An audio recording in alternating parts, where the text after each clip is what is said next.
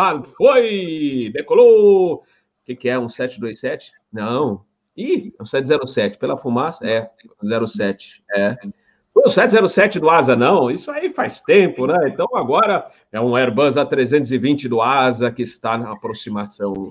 É isso aí, galera. Muito boa noite. Captain Bob transmitindo mais um Asa News para o Brasil e o mundo via internet. Muito boa noite, meus queridos internautas, assinantes do canal Asa, bem-vindos a bordo. É, mandando um abraço, parabéns ao comandante Fernando Pamplona, que se tornou avô hoje. Parabéns pela netinha Maia. É, chegou hoje, tudo de bom, parabéns, meu amigo. E o Fernando Pamplona provavelmente estará conosco na segunda-feira, às 8 horas da noite, para um bate-papo daquele estilo causos, afas e afins. Então, é provável, quase que certeza, que segunda-feira teremos este episódio aqui no canal Asa, um cafezinho daquele, só para falar besteira, aquelas coisas do passado. Quem mais? Falei com o Zé Ricardo, tio Zé Ricardo. Quem, quem é da aviação conhece Zé Ricardo. Zé Ricardo falou: Meu amigo Robert, por acaso eu estou aqui no Brasil e vamos combinar. Segunda-feira, então, estaremos juntos, mas vamos combinar. É, o Pescada conhece, o Pescada conhece. Muito boa noite, então. Vamos lá. Temos muitas notícias para falar, muita coisa para falar, videozinhos para mostrar. Então vamos, vamos dar as boas-vindas inicialmente ao nosso amigo Adriano Pescada, que ele é diretor executivo. Olha, estou falando bonito, diretor executivo da famosa Foquemos Investimentos. Confere. Confere, Rob, tudo bem? Boa tarde a todos, boa tarde, Peter, boa tarde, Adalberto. Um prazer estar aqui com vocês mais uma sexta-feira e a gente falar de aviação. Eu trouxe, fiz bastante lição de casa, trouxe bastante dados aí para para agregar no trabalho junto com vocês aqui e passar notícias para os nossos entusiastas da aviação. Prazer estar aqui com vocês. Boa tarde. Bem-vindo a bordo. Bem-vindo a bordo. E também temos o meu velho amigo.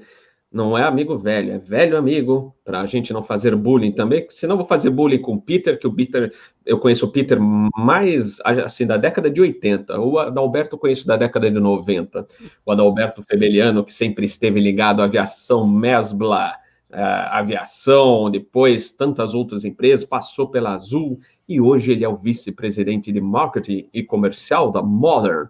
Bem-vindo a bordo, meu querido amigo Adalberto Febeliano.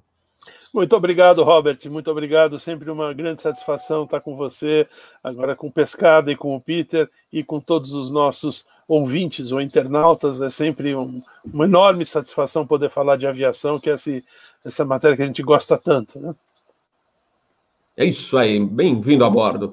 E para falar de Atlanta, Georgia, Atlanta Tower, good morning, this is Delta 104, established final approach, ILS, runway 08. Olha aí, diretamente de Atlanta, mas acho que ele não está em Hartsfield Jackson, mas está próximo ao Aeroporto Internacional de Atlanta, in the United States of America. Peter Biondi, que é consultor analista em Aviation Management, Aviation Business, Safety, mestre em Safety, etc, e etc, e etc. Peter Biondi, welcome... Ah, e capelão do aeroporto de Atlanta. Peter Biondi, welcome aboard. Oi, Robert Adalberto Pescada, um prazer estar aqui, gostoso. Eu, eu fico que nem os ouvintes que esperando, né? Puxa, com quem que eu vou poder falar de aviação essa semana, né? Então, fico aqui, se aparecer alguém que se interessa por aviação. Então, é muito gostoso aqui. Aqui eu moro perto de uma uh, base aérea também, viu? Então, eu sou alguns uh, C-130 aqui. Já tem bastante voando aqui. Então, não é só o aeroporto de Hartsfield, não. Tem, tem muito aeroporto pequeno aqui. Ontem à noite mesmo, tinha muitos uh, aviões menores voando aqui. Então, aqui sempre tem um aviãozinho por aqui passando em cima da minha casa aqui. É um prazer estar aqui. Show de bola. E você tem visto o Captain Jeff? Não, ele, ele vai, vai para o Boeing 717. Então, não ah, sei é? se ele está feliz ou se ele está triste. Ele tá, acho que está feliz porque é um avião do mesmo tipo, com, com motor atrás, né? Mas é um cockpit novo, né? Eu acho que ele estava um pouquinho acomodado na vida, achando que ia ficar a vida toda. No... Sabe quando a pessoa não quer voltar para treinamento? Ele acho que já tem uma certa idade, assim. Ele achou que ia poder fazer o resto da carreira dele sem ter que ter treinamento, né? Então ele está indo para o Boeing 717, acho que nem, nem tem uh, uh, simulador ainda marcado, mas é, ele vai para o Boeing 717. É a última vez que eu soube dele, ele estava passeando de trem pelos Estados Unidos. Acredite se quiser, ele estava curtindo a beça e foi num museu com um colega da Delta. É, foram ao museu de trens, acho que lá na Califórnia. Eu também curto trem, viu, gente? Eu gosto de trem e trem elétrico. Eu tive trem elétrico e ainda vou ter de novo, tá? Olha, já Captain Bob recebendo o primeiro cafezinho de hoje. Aliás, eu estava lamentando porque esse Lord Voldemort passou aqui perto e o Captain Bob, ele já está recuperando certas coisas do paladar, mas o cafezinho não está 100% justo. Sacana, hein? Sacana desse Lord Voldemort, mas eu te pego na esquina, hein? Mas, se Deus quiser, eu vou voltar a sentir aquele gosto maravilhoso do café. Mas vamos lá, vamos então falar de aviação, de notícias da semana. Antes temos a fonia, a tradicional fonia, e o nosso avião está chegando em Porto Alegre. O ASA 286 passou o Givuve, iniciou o RNAV, está estabilizando no RNAV da 11 e vai informar o controle. Controle para Alegre é o ASA 286, estabilizado o RNAV da 11. Ciente, ASA 286, prossiga então para o pouso, chamando a torre. 118, decimal 1. Bom pouso, ASA 286. Ciente, ASA 286, muito obrigado e boa noite. Torre Palegre, buenas, é o Asa 286, estabilizado final do RNAV da 11. Buenas, Asa 286, Torre Palegre, o vento de 180 graus, 05 nós, ajuste 1008, está livre o pouso na 11. Asa 286, sente no 008, livre pouso na 11, Asa 286. Feita a fonia, estamos chegando em Palegre, e por falar em Palegre, Sargento Maier mandando seu oi aqui diretamente do nosso chat. Então vamos começar o bate-papo sobre as notícias, mas antes eu vou passar o comando ao Adalberto Febeliano, que queria comentar, é, fazer um comentário hoje no nosso Asa News. E o Have Control, meu caro Adalberto, para fazer o seu debate inicial. Muito obrigado, muito obrigado, Robert. E eu, eu, eu, lamento né, que a gente começar a abrir as nossas conversas com um tema que é sempre um pouco mais pesado. Né? É, circulou essa semana aí, tenho certeza que muita gente da aviação recebeu, é, um artigo, um artigo acadêmico, é, falando sobre os dilemas éticos dos engenheiros que participaram do projeto do Boeing 737 MAX. Né? Falando dos problemas éticos de você identificar que o avião tinha deficiências, deficiências técnicas, que o programa de treinamento que a Boeing estava propondo tinha deficiências e uh, esses engenheiros uh, ficaram silentes, né? eles não se manifestaram e por conta disso uh, nós tivemos aí né, um número mais de 300 mortos justamente pela né, falta de manifestação desses engenheiros. Teve esse trabalho, é um trabalho acadêmico que levanta até duas manifestações desses engenheiros através dos canais internos da Boeing, mas não foram manifestações muito objetivas e por conta disso, então, o projeto seguiu uh, deficiências da Boeing, deficiências da FAA, deficiência das outras agências, os outros órgãos reguladores, né, os outros autoridades de aviação civil do mundo inteiro. Eu gosto sempre de lembrar a única autoridade de aviação civil do mundo que fez ressalvas ao programa da Boeing foi justamente a ANAC brasileira, né, que disse que precisaria de um treinamento adicional, os pilotos precisariam de um treinamento adicional para poder voar o Max aqui no Brasil, uh, mas uh, é, é, é, sempre né, importante, eu tenho certeza que tem, tem pilotos, tem técnicos de manutenção que estão nos ouvindo, e, e então lembrem-se sempre disso, né, quer dizer, é claro, é óbvio que todos nós temos obrigação de preservar pela saúde financeira das organizações onde a gente trabalha, porque a saúde financeira dessas organizações é o que garante o nosso bem-estar financeiro também, os nossos salários. Então é sempre muito importante isso. Mas né, existem existem limites éticos que precisam e devem ser obedecidos. Se você não está confortável com o resultado do seu trabalho, com o resultado daquilo que você vai fazer, é, precisa dizer não. Né? E sempre lembrando, né, o Mário Sérgio, o Mário é, Sérgio Cortella, ele costuma dizer que as três grandes questões da, da, da, da ética na vida, né, é se eu quero, se eu devo e se eu posso. Né? Então, eu quero né, levantar esse assunto, não, eu não quero levantar esse assunto porque vai dar problema para a Boeing se eu levantar esse assunto. Mas eu devo levantar esse assunto? Sim, eu devo levantar esse assunto. Isso é importante, precisa ser manifestado. Né?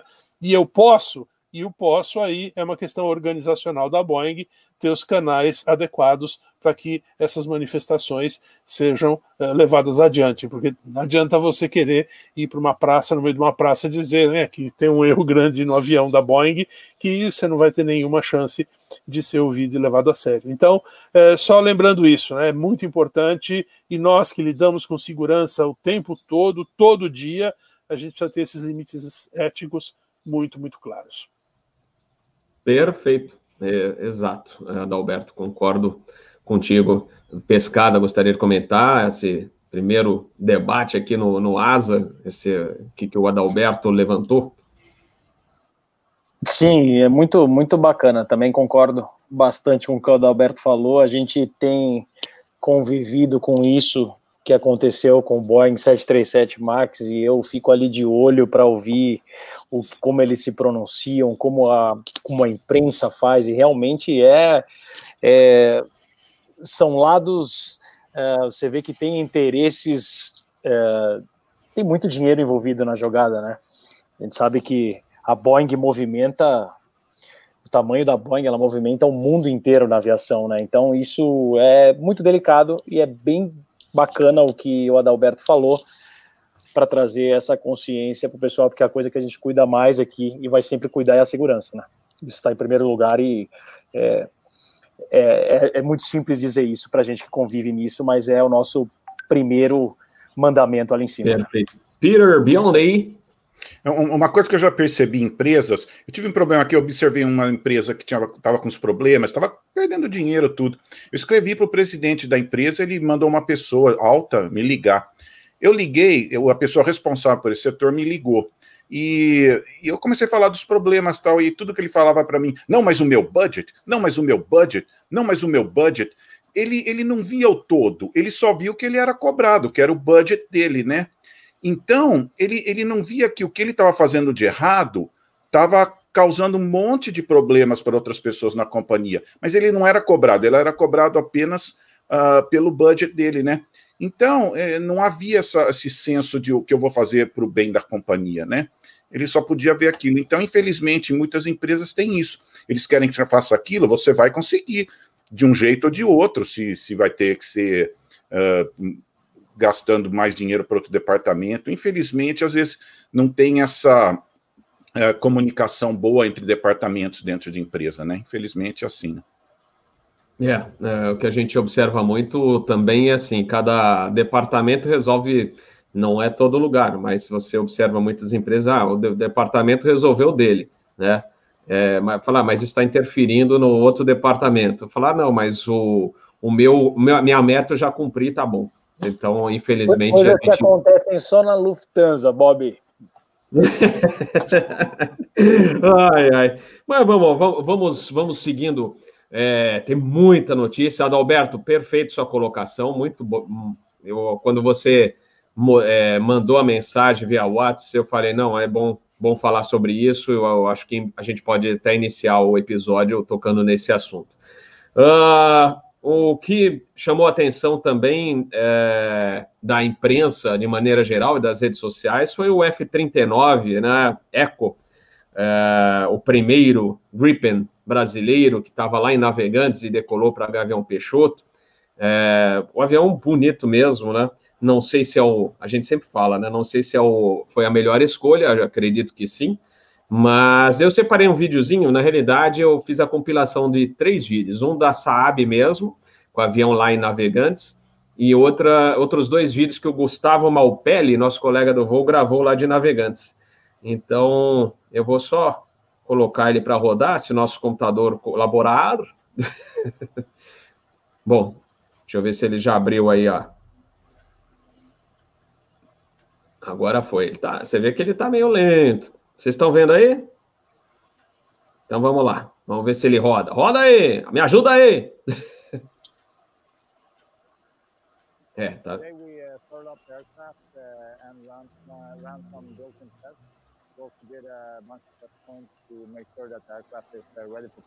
expect the flight to run smoothly. Uh, everything so far has been uh, going perfectly as planned, so uh, I hope it will continue that way. After arriving at uh, Gabriel Peixoto, Vê se você consegue aumentar um pouquinho o som, Bob. uh, Tô, aument... eu tô tentando aqui. É que o som tá, tá baixo mesmo. We'll uh, continue flying as much as possible as soon as possible. It will be great taking off with aircraft for the first time and have a good Brazilian airflow over the wings.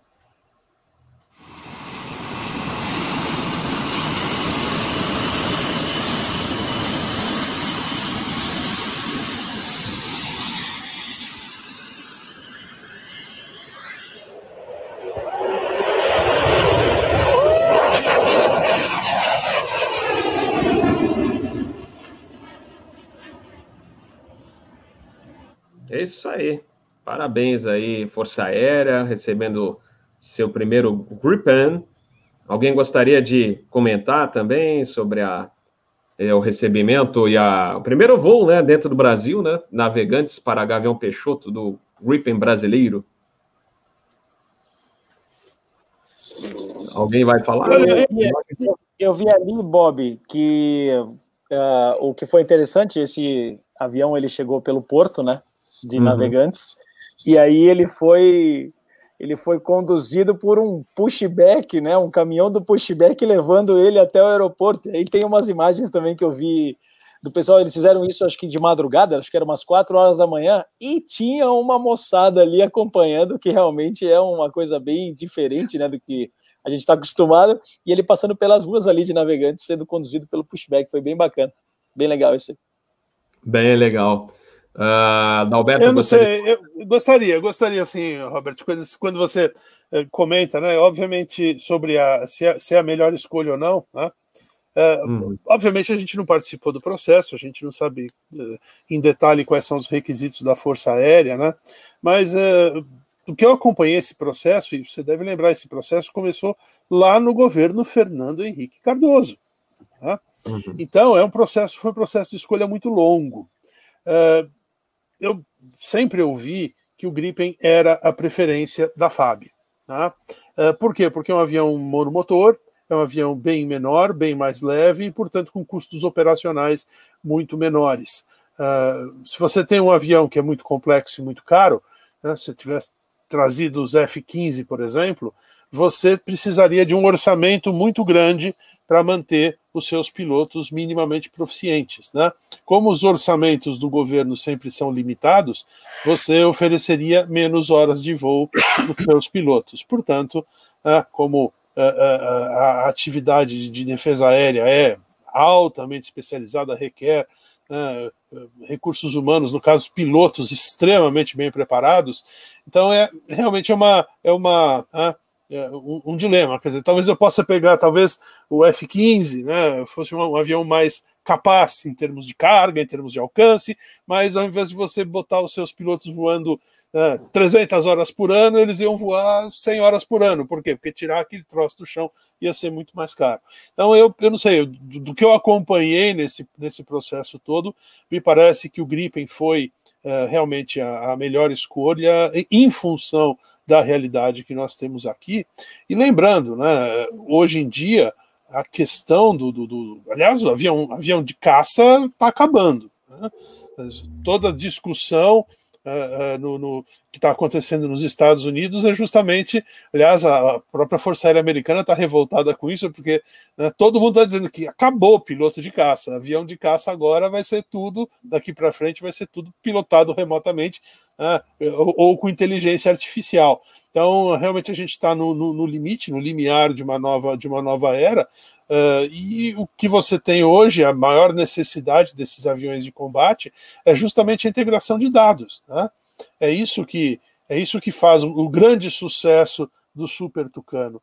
Quer dizer, você tem lá o, o E-99, né, que é aquele, aquele avião AWACS, né, que é o de Early Warning. Quer dizer, aquele avião já pega os dados do, do alvo, do possível, ele está vendo a, a, grande área, a grande região, já pega os dados do possível alvo, já manda por enlace de dados, né, isso direto para o centro de comando e controle, e o centro de comando e controle já manda isso direto para o Tucano. Quer dizer, o Tucano, o piloto está lá, ele já recebe a informação, o piloto automático do avião já vai na direção certa para interceptar aquele alvo. Quer dizer, essa integração de dados é que é, é, é que fez, faz o sucesso do Super Tucano e é o que efetivamente né, o, o Gripen oferece. Essa era a grande briga da transferência de tecnologia. Não é transferência de tecnologia de rebitar alumínio ou de soldar titânio. Isso a gente já sabe fazer no Brasil, a gente já produz avião há muito tempo.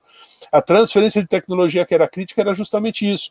Né? Como é que você ia. É, porque aquilo, você precisa integrar o, o dado que o, o, avião de early warning capta lá, você precisa integrar com o, o destino que vai direto para o míssil que está na asa do avião. Né? Então, toda essa, todo esse fluxo de informações, você fazer isso e você entender como que isso é feito, como é que essa integração é feita, é que era o que a FAB sempre quis. Né? Porque senão, se você não sabe como é que é essa conversa, você tem lá um F-15 que você não ia ter acesso a essa todo esse barramento de informação. Quando você quer fazer um upgrade por um míssil melhor ou por um sistema de navegação melhor, você vai ter que comprar com as mesmas pessoas, porque elas é que sabem como ligar esses equipamentos todos. Né? Então, eu não sei, no meu, na minha avaliação foi um, uma bela escolha e eu acho que é, é, importante, não sei por quanto tempo mais a gente vai precisar ter é, aviões de caça com pilotos de caça, pode ser que essa seja a última geração que a gente veja, mas de qualquer maneira, por enquanto, isso é necessário, precisa ter uma presença militar, é importante que você tenha, é, e eu não sei, eu, eu, eu, eu pessoalmente gosto muito da solução que foi encontrada. É, até já ouvi falar, porque a gente conhece aquele filme clássico do Top Gun, né? E agora lançariam esse ano, mas devido aí aos problemas da pandemia, né? É, atrasou né, o Top Gun 2 e falaram, inclusive, dessa mudança né, da filosofia no próprio filme, né, da, da do, da, do combate aéreo, que já mudou tudo, né, desde o primeiro filme até o, o, segundo agora já é outra tecnologia, outra arte de guerra, né? É, então é, a gente agora só aguardar para ver uh, o lançamento, mas é isso que você falou, né? É, aquela guerra de antigamente já era, né? Inclusive os últimos, é, as últimas missões você não tinha pilotos lá na área, né? É tudo remotamente controlado. Peter Biondi gostaria de, de, de, ou o Adalberto, se quiser Fala aí, Adalberto. Não, não, mas só, só, só, isso, quer dizer, as missões, as principais missões de ataque ao solo que a gente tem visto ultimamente, todas com drone pilotados remotamente, né? E não é. com pilotos reais, quer dizer, então isso já, já demonstra claramente em que direção que a gente está indo, né? Exato, exato. Peter. Só, só uma coisa assim, eu, não é meu forte aviação militar, mas uma coisa importante, o Brasil tem que entender, produção não é uma fábrica, uma fazenda, é intelectualidade. O Brasil paga muito royalty de, de, conhecimento, porque o Brasil não valoriza desenvolver software, coisas que realmente eh, são caras e dão dinheiro, né? Então, uma coisa que tem que mudar no Brasil, reconhecer que produção intelectual é dinheiro também, né? Não, então é importante. Aqui não, eles só pensam que fábrica, exportação de fábrica. Não, é computador, softwares, é essas coisas que o Brasil pode fazer dinheiro. Os Estados Unidos faz dinheiro com, com, com, coisa que dá dinheiro, não, não coisa pequena, né? Vender avião, nossa, um lucro bom para o país. Então, isso é importante que o Brasil desenvolva a produção intelectual, né? Perfeito, perfeito. Bom, é, acho que a, a notícia do Gripen a gente já falou é, comentou bastante. Vou passar, são duas notícias, acho que a gente pode comentar numa, de uma maneira só, né, numa, um, num único debate, na realidade. Né? Primeiro é uh, o acordo da Delta e a Latam, né, de joint venture, né, que foi aprovado no Brasil, code share, etc., é, foi aprovado pelo CAD. E a outra, que é o que o pessoal da Latam estava mais aguardando, né? felizmente saiu, a Latam tem a proposta de financiamento aprovada pelo tribunal nos Estados Unidos aí, com, pra, e isso vai destravar 2,45 bilhões de dólares para o grupo Latam. Ah, saiu. Então, boas, boas notícias, dois pontos aí que eu acho que vale a gente comentar. Começar pelo pescado. É, que bacana, né, Rob? Ainda bem que veio essa notícia. É, eu, uma coisa que eles estavam ali questionando muito, que eu fui ali no texto para ver com cuidado e o que estava embaçando essa jogada, era que um, uma parte dos empréstimos eles queriam fazer que fosse reversível em ações. Então, isso foi considerado é, inapropriado. Né? Então, eles julgaram que isso não era bacana e eles tiveram que refazer para que aquilo fosse liberado. Era até um valor menor, né? o valor proposto era um valor de 2 bilhões. E aí, depois que o texto foi alterado, eles conseguiram até pegar um valor um pouquinho maior.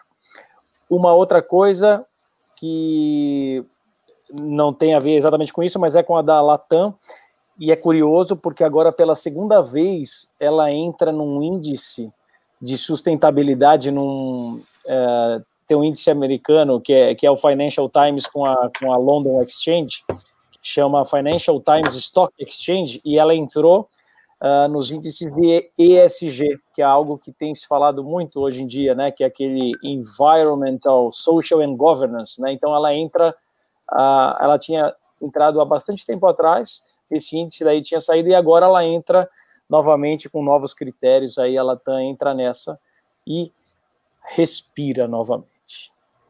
Graças a Deus. É.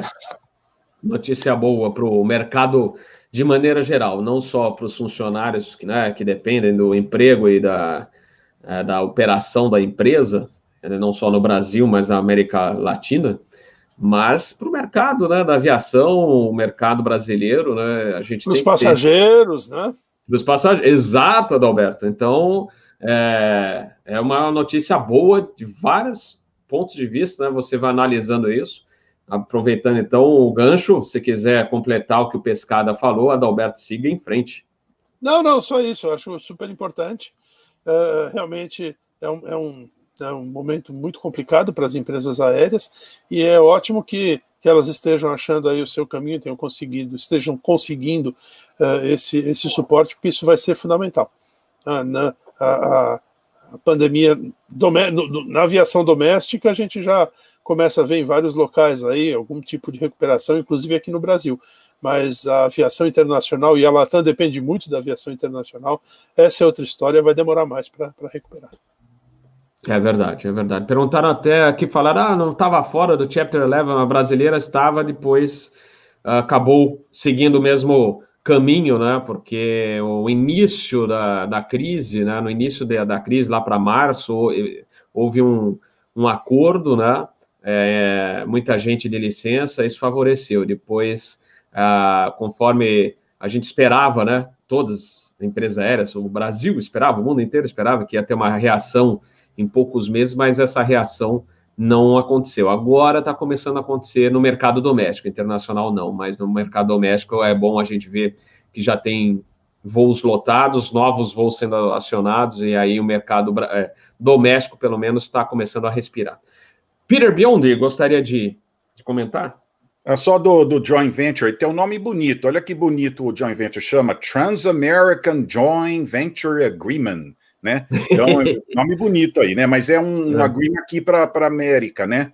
Uh, para uhum. compartilhar os voos da América, né? E o que, que vai, coisa que eles vão poder fazer? Montagem coordenadas de malha, né? Você monta conexões que servem bem para as duas empresas. O Frequent Flyer Program é muito bom você voa em uma, usa, pode retirar na outra os benefícios, né? Uh, recíproco benefício para passageiro elite, né? Eles podem uh, ter certos benefícios. Uh, code sharing em algumas rotas, tem até o próprio número do voo das duas companhias. Compartilhamento de terminais nos hubs, isso acontece muito, né? Você atende eles aqui, você atende eles lá no outro. E acesso aos lounges, né? Que, que o passageiro Railed gosta de, de poder uh, frequentar os, os, os, os, lounges, né? Então isso é muito importante, né? É uma coisa que a gente chama economies of scale, né? Quando a sua operação é maior, você consegue um custo menor, né? Então os passageiros acreditam muito felizes, viu? Tanto os da Delta como os da Latam de poder usufruir mais algumas coisas chiques, assim, né? Numa maior quantidade. Mas é como se fosse uma grande companhia aérea tomando conta das Américas aqui, né? Então, muito interessante. É, é só isso que eu ia falar aqui. Né? Perfeito. Bom, temos notícias é, da operação de algumas empresárias em Guarulhos. A gente tinha anunciado, acho que foi uns dois ou três episódios atrás do Asa News, ou dois, que a Emirates tinha anunciado, falou, olha, nós vamos voltar a operar em outubro a 380. Desistiu, né? Rates falou: olha, não vai dar mesmo, né? Ainda não justifica e talvez nem no ano que vem volte a operar o A380. Então, eles vão ficar com 777-300, com os três voos semanais até o início do ano que vem, depois passa para quatro voos semanais. Lembrando que eles tinham outro voo que era Guarulhos-Santiago, esse foi cancelado, não tem previsão de voltar, e ainda tinham Rio-Buenos Aires, também foi cancelado, não vai voltar mais. É, então, esse é ajuste da Emirates que eles anunciaram. Ah, quem mais? A Turkish, a Turkish que operava em Guarulhos com 777-300, anunciou que vai operar o 787 para o Brasil. Aliás, o 87 está saindo um, um, ótimo avião, né, econômico e ideal para essa, é, para essa recuperação inicial do, do, fôlego dos voos internacionais. Né? Então, você vê a British, que operava, chegou a operar de 47, né? depois começou, passou para o 777, aí veio a crise, suspendeu e agora está operando com 787. KLM com 787, a Royal Maroc é, já operava do 87, ainda não voltou, mas quando voltar deve ser com 87. Então o avião o 787 tem se mostrado um avião extremamente é, é, com uma performance adequada, é, economicamente viável para os voos internacionais de longa distância e assim é, que você não justifica colocar um avião como um 777-300 ou mesmo um 47 ou um A380. Então, Emirates ficando com 777 por enquanto e a Turkish com 87. Peter, gostaria de comentar alguma coisa? É só uma coisa entre esses dois voos, já tinha comentado na outra vez. Eles chegam nos horários meio ingratos em São Paulo, né? Um chega meio no fim da tarde, outro chega às 8 e 20 da noite, né? Acho que por causa da situação geográfica, né? E é um, é um horário meio difícil de pegar conexão, né? Então acho que traz uma certa dificuldade, às vezes, para o passageiro que vem no outro sentido, né? Então eles têm uns horários meio ingratos, né? Então eu, eu até falei isso do 380, falei, nossa vai chegar em São Paulo, quantas pessoas vão poder pegar uma conexão para um outro lugar, né? Muito pouco, né? Então, acho que foi uma decisão mais sábia ter um avião menor, mas que, que possa ter um uh, encher o avião do que ter muita oferta e não e não, não ter o que fazer, né? Então, muito sábia essa decisão. São aviões menores. E você sabe que o passageiro, às vezes, quer frequência, né? Do que? Ele não liga, às vezes, de avião grande. Isso é coisa da companhia aérea. Se ele quer ter opção, às vezes, de ter mais voos durante a semana, tudo, né? Mas é isso, os dois estão com três frequências, né? Parece que está todo mundo nessa onda por enquanto, três frequências, né? tudo devagar. É. Né? Aliás, Lembrando, né, Peter? Eu... Opa, fala, Adalberto. Não, lembrando, Peter, que em princípio todas as empresas aéreas estão cheias de aviões parados, né? Quer dizer, você pode se dar o luxo de chegar esta semana, como é que está a demanda? Ah, então esse é o avião do tamanho é. certo. Pega aquele lá, né? Tem 787 parado, 777, é 380, tá tudo parado. Então, eles podem ir ajustando o tamanho do avião exatamente à demanda que eles estão vendo, né? Então, você consegue fazer esse, esse ajuste é importante para perder menos dinheiro, né? É. É. Uh, aliás, é, tem uma outra notícia que é boa também para Barulhos, que a Lufthansa é, anunciou que pretende retomar a operação também Guarulhos-Munique, que ela fazia 450, não eram frequências diárias, mas é uma boa notícia também aí para a movimentação em Guarulhos e para o próprio mercado brasileiro. Adalberto, gostaria ainda de falar sobre o assunto, senão eu passo para o Pescada. Não, pode passar para pescada, isso quer dizer, quanto mais, mais conectividade nós tivermos, né, melhor, melhor para o uhum. país, melhor para as empresas aéreas, melhor para os passageiros. Então, é ótimo ver que aos poucos as empresas vão retomando alguns voos importantes. É muito bom. Joia. Uh, Bob, ainda voltando então para Turkish, uhum. é, eu fui buscar ali a última apresentação deles com os investidores e trouxe algumas coisas bem legais aqui para passar. O brasileiro às vezes não tem muita, muita intimidade com, com a Turkish, né? A gente vê às vezes só um aviãozinho passando por aqui.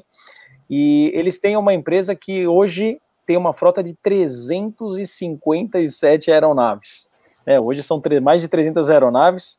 É, eles, a, a quantidade de passageiros de agosto de 2020 comparado com agosto de 2019 foi de 35%. Então, só 35% dos passageiros que voaram o ano passado voaram em agosto desse ano. Em contrapartida, a parte de cargas é, eles mostraram lá no slide que de janeiro a agosto de 2019 para janeiro a agosto de 2020, eles tiveram uma queda de apenas 3%. Então, eles conseguiram manter quase que toda a, a, a receita de cargas nesse ano aqui. E outra coisa que eu achei bem interessante, essa já é mais para quem curte aí o mercado financeiro, é um dado que a gente, assim, aqui, antes na, na TAM e na Latam, é um número que a gente não, não encontra fácil, e lá eles mostraram o quê? Que 60% do combustível do próximo mês é redeado. Então, assim, eles, eles usam instrumentos que no mercado financeiro chamam instrumentos de derivativos, que fazem com que eles, se, se houver um disparo do preço de combustível, eles têm alguns os instrumentos financeiros que eles acompanham isso e não perdem dinheiro. Então, eu achei bem interessante eles divulgarem esse, esse dado para nós. Então, 60% disso está é, tá protegido. Por um, se por acaso o petróleo disparar e, e aí o, o combustível de, de, aviação disparar também. Com relação, é, e agora mudando para a Lufthansa, é, trouxe também, fui, fui atrás lá do que, que eles conversaram lá com os investidores, e na Lufthansa tem algumas notícias ruins e umas boas. É, julho, recuperação, agosto, recuperação, setembro já declínio. Então, eles está é, finalizando setembro e eles já trouxeram que os números não vêm como eles esperavam. Então, vêm números um pouco piores. Eles estimavam no final do ano algo em torno da, de uma retomada de 50%. Esse número vai ficar entre 25% a 30%, então está abaixo do que eles esperavam. Uma notícia positiva, que até alguém no chat comentou ali com relação ao fluxo de caixa que está sangrando das empresas agora, olha o tamanho da Lufthansa, né? Eles estavam tendo um fluxo de caixa negativo de 500 milhões de euros por mês. Conseguiram baixar isso para atuais 400 milhões de euros por mês. Ainda é um, muito forte, mas já diminuiu um pouquinho mais. E por último, uh, todo o espaço de office uh, administrativo dentro da Alemanha na Lufthansa foi reduzido em 30%. São esses os dados. Muito bom. Boa, boa. Excelente pesquisa, pescada. A gente agradece aqui os assinantes com informações atualizadíssimas, né? E o pior, né? A gente tem lido aí notícias da Europa de uma segunda onda, né?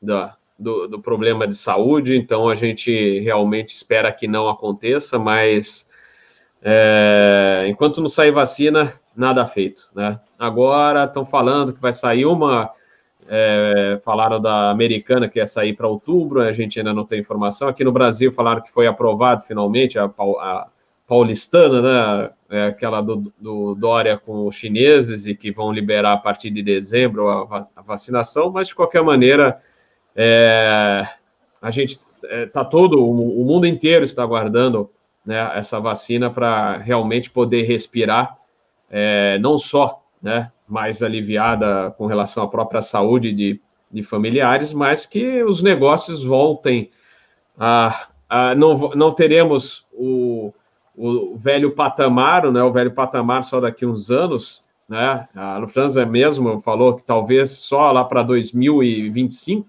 né? Então, mas que a recuperação, especialmente na, no segmento internacional, no caso do Brasil, passagens, né? É o, é o que sustenta bastante né, a parte de empresas aéreas que operam para o exterior. Então, isso aí a gente está torcendo para que a recuperação venha o mais breve possível. Ainda não está do jeito que tinha que estar. Tá. E, é, inclusive, mencionaram aí um voo, é, um passageiro que veio, acho que de Londres para Guarulhos, a executiva toda vazia. Então, isso aí é um grande prejuízo. Mais alguém gostaria de comentar? A gente já passa para a outra notícia. Ah, qual, qual notícia que está? Nós chegamos já no Lufthansa 380 ou não? Ou está só no. Ainda não, ainda a gente está falando do movimento ah, tá Brasil. Ah, então, é. quando chegar naquele. É. Tá bom. Aliás, só, só lembrando, né, Robert, que a gente nós já tivemos essa semana aqui boas notícias da economia brasileira, né? É, as vendas no varejo estão recuperando, estão recuperando muito mais rapidamente do que se esperava. Então, efetivamente, parece que é, tudo indica que a gente vai ter uma recuperação em V, é, o que significa que o mercado doméstico pode recuperar bem mais rapidamente. E o internacional não adianta, esse vai depender é, da, da, da, da eliminação das barreiras sanitárias. E isso a gente acha que só vem mesmo com a vacina. Exato, perfeito. Uh, Peter, perguntaram se você é parente do Durval Biondi. Não, não, ele era um radialista lá em Campinas, eu conhecia. Eu só tenho a voz de radialista, mas eu não conheço ele, não. Ah, tá. Aí depois a gente deixa para o final. O, Peter tinha gravado uma vinheta para a gente aqui, ficou bem legalzinho. a gente deixa para o final, viu? Pensa que você escapar de colocar no ar isso aí, Peter, mas ficou legal. Ai, ficou ai, legal.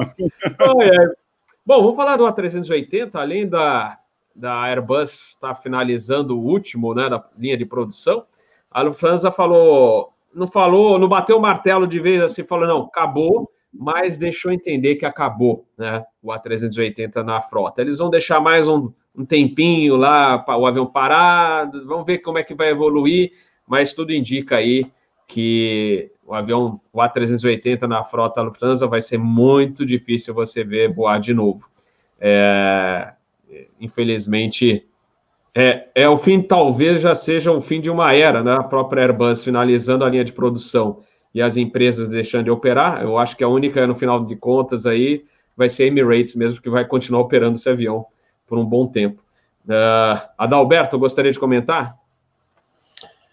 Não, não tem muito que a gente falar, né? Infelizmente o avião não, não, não funcionou. Né? Não funcionou e a gente vai. É, eu, eu, eu, lembro de comentar com os meus alunos que era um grande. Né? É, é, ao mesmo tempo que a Airbus apostou no 380, a Boeing apostou uh, no, no 87, né, no 787. A aposta da, da, da Airbus é que os hubs, os grandes hubs mundiais, eles seriam cada vez mais importantes. E, portanto, quanto mais passageiro você pudesse colocar em cada slot, então você teria um grande produto né, para o desenvolvimento nos grandes hubs internacionais. E a Boeing foi por uma filosofia diferente, falou, não, negativo, ninguém quer passar nos grandes hubs internacionais, as pessoas querem fazer voo direto, ele não quer ficar fazendo escala. Então eu vou fazer um avião menor, mais eficiente, que permita os voos eh, ponto a ponto, as rotas internacionais ponto a ponto. E né, é aquilo.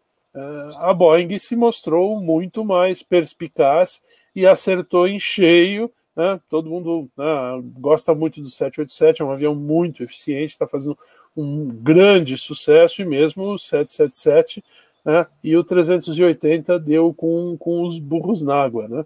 Então, é, acho que é, acontece, não é a primeira vez. É, o problema de você lançar um novo avião é esse. Você tem que, você tem que pensar como é que o mercado vai estar daqui a 20 anos, porque entre você né, idealizar o avião, projetar o avião, certificar o avião e vender esse avião para as empresas aéreas, meu, 15, 20 anos de ciclo. Então é muito complicado você fazer esses exercícios de futurologia. É, e o A380, na realidade, já tinha sido um projeto, só que era MD-12, que a McDonnell Douglas, ainda quando não era Boeing, falou assim, a gente e era igualzinho, se vocês olharem a maquete de um MD-12, era igualzinho a 380, só que na época, quando o Captain Bob visitou a Douglas, eles já falaram assim, não, já está descartado porque não vai vender nada, não vai pagar o custo. E eles já tinham problemas financeiros já na época do MD-11, imagina ainda lançarem o MD-12, né? E a Boeing também é, assim foi cutucada para estender né, o upper deck do 47. E aí a Boeing falou: também não, não, vai, não vamos estender, porque não tem mais muito mercado para o 47. É uma, uma, máquina maravilhosa, mas já foi a época. E o, tanto Boeing quanto Douglas estavam certas. Né? E aí a Airbus, infelizmente, arriscou, mas não deu. Né? Peter, falando ainda do A380. Olha, na verdade, como eu sempre vejo aí, essa notícia é parte de uma notícia maior, tá? A notícia maior é Lufthansa uh, uh, aciona o terceiro pacote no programa de reestruturação. Essa é o que está no é o press release do website dele. Essa parte do Airbus 380 é uma pequena parte do press release, né? Mas como os websites de aviação gostam só de avião, né? Então eles não gostam de administração, eles pegam só o que vai acontecer com o avião. Mas é um pacote muito maior e foi exatamente o que o Pescada falou, eles estimavam uma melhora melhor E não veio essa melhora melhor e não vai vir por enquanto. Então, eles não sabem é, quando vai levar uma recuperação. E, eles, e foi legal uma frase que eles usaram, né? Esses aviões só serão reativados se houver uma recuperação inesperada do mercado. Então, eles não estão esperando. Por isso que eu falei, disfarçadamente. Né? É. Uma palavrinha aqui fala muito porque eles estão pensando, né? Então, é, então só para mostrar, isso é, é, foi um pacote que eles lançaram, né? Que é o terceiro pacote do programa de reestruturação. Como parte do, do pacote, eles resolveram uh, ter uma ação com os A380 e com os 340-600, né? Então, uh, uh, é, é, importante ver que eles têm aviões próprios que vão dar conta do recado, entendeu? Não, por enquanto não vai precisar mesmo. O, o A380 é um avião que vale a pena se você voar ele cheio, com bastante gente na classe executiva, primeira classe, daí tudo bem. E não vai ter isso por enquanto, né? Então, decisão sábia. Eles têm A350 que daria conta tranquilamente nas lotas longas, né? Então, eles têm outros aviões para dar conta dessa missão, né? Que o, que o A300 é que a gente é entusiasta, né? A gente vê pelo lado emocional. Eu tenho que ver pelos dois. Um dia eu sou entusiasta e no outro administrador. Então tem que ter as duas coisas, né? Quando você põe no papel, desanima, viu? Olhar de fora lá no aeroporto é uma coisa, né? Fala aí. É, mas o, a questão do 380, embora isso nunca tenha visto oficialmente, né? Mas é só você olhar para o avião para você ver que o avião é curto, né? É Certamente curto. o plano deles era botar um avião aí para mil, mil e duzentas pessoas, né? É só você botar uns plugs a mais, né? Mas, enfim, ah, não, não, não, não rolou. É. Pescada, aliás, você recebeu já o recado aí também, né? Já. um abraço. É, amigos, né? É bom, é, é, bem, é bem bacana ver os amigos por aqui, isso é muito legal. Obrigado, Fabião, um abração para você. É, para só para as pessoas terem uma ideia dessa, dessa desistência da Emirates, né, do 380 para colocar o 77, o 77 no lugar nessa rota nossa aqui para o Brasil, ele vem com uma capacidade de 157 passageiros a menos do que o 80. É, o 77 na configuração que eles trazem para cá ainda tem First, né, por causa que é a Emirates, então eles vêm com 8, eu vi aqui eles vêm com 8 na First, 42 na Exec e 310 na Econômica mas a gente que gosta de aviação fica chateado, né, de ver um negócio desse. Não, não era o que eu queria ver, não. É verdade. Olha, comentaram do 87, problema de interceptação de LS. Esse é um dos menores, né, do 787, né? É, o 787, alguns aviões, a gente até já comentou aqui no canal ASA, que estão com problema na parte de fabricação, da parte de é, fuselagem, conexões, né, da parte de aço com a, a o composite dele, né, da parte é, de materiais compostos, e já localizaram que foi na fábrica japonesa, se não falha a memória, a Mitsubishi, que é encarregada dessas peças, né, dessas partes do avião, não são todas. Então, eles estão, inclusive, é, vendo as filmagens da linha de produção para ver o que, que foi feito de errado, e esse é o maior problema agora entre os operadores do 87. Mas é, eu acredito que em pouco tempo esses probleminhas, né? Vale lembrar, falando, falando de ILS, que o 145, o Embraer 145, também tinha um problema de você executar a aproximação por ILS é, de modo automático, então o pessoal da Rio Sul fazia na mão, né? Então, fazendo um CAT 2 na mão, né? Então, é, é, então são coisinhas que vão, vão se ajustando. Mesma coisa o motor do 145, né? Ficou maldosamente apelidado no início como o maior monomotor a jato do mundo, né? Porque ele tinha muito problema de perda de motor, né? De falha de motor. E, e aí descobriram logo em seguida o que, que aconteceu e foi solucionado. Então, acredito que o 87 também, ainda, né? Apesar de já estar tá voando aí bastante, ainda está em fase de adaptação, né? Então, e é um avião com uma concepção completamente nova, né, em, em, matéria de fabricação de avião, e Sim. por isso tem que fazer os ajustes. Adalberto, gostaria de completar mais alguma coisa? Não, só isso, é só um grande desafio, um avião novo, né, com tecnologias é. novas, pensadas bem mais para frente, então Uh, não adianta, né? um avião muito mais elétrico do que os outros, né? Então a gente tem, na verdade, é assim que a aviação vai funcionando, ela vai evoluindo e as dificuldades, as dificuldades são naturais, né? E já que a gente está falando de dificuldades, eu estava tentando aqui responder, mas eu não consegui. Uh, respondendo para o Marcelo Siuf, ele fez aqui uma pergunta lá atrás, se a gente, se, se os engenheiros da Boeing foram incompetentes ou irresponsáveis naquela questão do Max. Marcelo, eles não foram nem incompetentes nem irresponsáveis. Eles são extremamente competentes, são grandes engenheiros, mas eles foram imprudentes. Eles deveriam ter sido mais cuidadosos com a gestão do projeto. Tá? Mais uma pergunta respondida aqui, perfeita, Adalberto. Vamos tocando aqui no, o nosso bate-papo. Uh, tinha uma notícia que a gente ia comentar, mas o Araújo, que é o nosso grande amigão lá de Manaus, que é assinante nosso lá, comentou da American, que vai voltar para Manaus em dezembro, né? Mais uma, um voo né, retornando de Miami para Manaus com. Eles operavam com a 319, eu acredito que eles vão manter o mesmo avião né, nessa operação para Manaus. Né? É, vocês queriam, gostariam de comentar alguma coisa dessa operação, senão a gente já também comenta mais uma notícia que na realidade foi publicada pela Contato Radar. Mas se vocês quiserem falar ainda da American, senão a gente continua aqui. É, eu, eu, olhei aqui só rapidinho, eles na verdade estavam com preço bom, viu? Olha, Miami e Manaus, 559. Eu checo essas coisas, viu? E esse voo é muito interessante. Ele é com 319, mas tem acho que classe executiva. Pessoal, para quem mora naqueles lados, é muito bom esse voo, viu? E, e eu estava checando, só para ter uma ideia, qualquer outro preço próximo de você voar dos Estados Unidos para Manaus, o mais barato era 1.100 dólares. É caro para esse pessoal e cansativo vir para São Paulo para voltar para Manaus. Então, pessoal, por 559 dólares vale a pena, viu? Eu achei muito e de bom. Volta. E de volta. E de volta. E de volta. E de volta. E de volta. É, é mais impressionante. 559 e de volta um Airbus 319, né? Avião bom. E são 5 horas de voo, só para vocês saberem. 5 horas e 12 minutos, tá?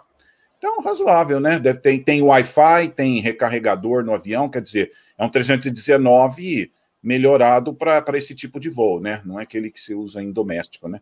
Então, vale a pena. Achei legal da American ter esse voo e, e eu já vi gente falando, sim, tem muita gente que usa esse voo, é muito bom. Tem pessoas de empresas lá da Zona Franca, né? Então, muito legal. A Latam estava fazendo com 20, né? Manaus e o Belém. Mas eu não sei se Belém passou para o 67. E, bom, agora está suspenso, né? Mas é, esse voo, na realidade, eu nunca fiz como comandante, né? fiz como copiloto. E cinco horas de voo e adivinha se você quase esquece de fazer o livro de bordo. Pescada vai rir. Às vezes, às vezes isso acontece quando o papo flui muito bem. eu fiz, eu fiz esse, eu fiz o Belém, o Belém Miami, né? E uhum. eu fiz duas vezes na vida, então você vem olhando, interessado, né? Você vem participando muito mais do voo, que é uma coisa, uma, uma rota que você não está acostumado. Geralmente isso passa. Uma coisa que eu achei interessante, Rob, que eu vi aqui no, na, nessa notícia, é que esse A319 ele vem com uma configuração para 128 passageiros. É bem menos do que, do que tem no nosso A319, né? Então, eu não sei, provavelmente ali uh, o espaçamento, com certeza, vem maior do que o nosso que a gente faz aqui na nossa linha nacional. É, estão comentando, ah, é, as americanas têm executivo até no CRJ né, da vida, né? que sempre tem uma, é, e, é verdade, né? E os, os passageiros curtem bastante, né? Pagam um pouquinho mais para ter aquele conforto, né? De, de voar lá na frente, também desembarca mais rápido. Né? Gostariam de falar mais uma coisa, senão a gente vai para a próxima notícia, na realidade, uma do contato radar.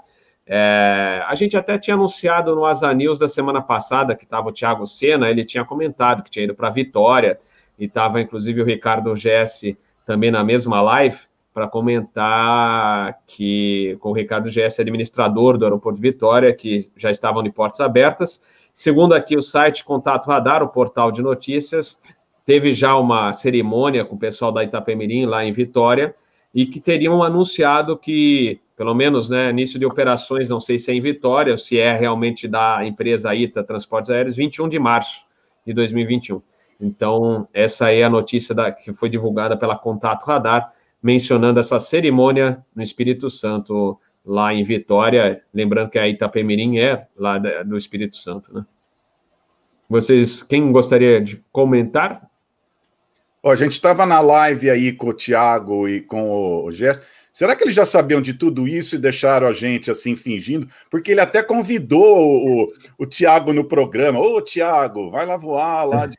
Será que já estava tudo certo? Mas... Eles brincaram com a gente no programa, fingiram que não sabiam nada e já estava tudo planejado, né?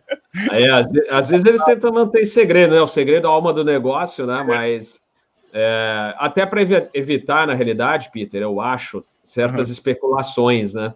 É. É, lembrando que, é, infelizmente, devido especulações, é, gente querendo divulgar é, o processo seletivo da ITA, Transportes Aéreos, antes do, do, do tempo, né? Acabou causando mal-estar, divulgação, inclusive, de fake news, de, inclusive, criaram um perfil no Facebook falso, né, para a seleção, é isso que eu acho triste, né?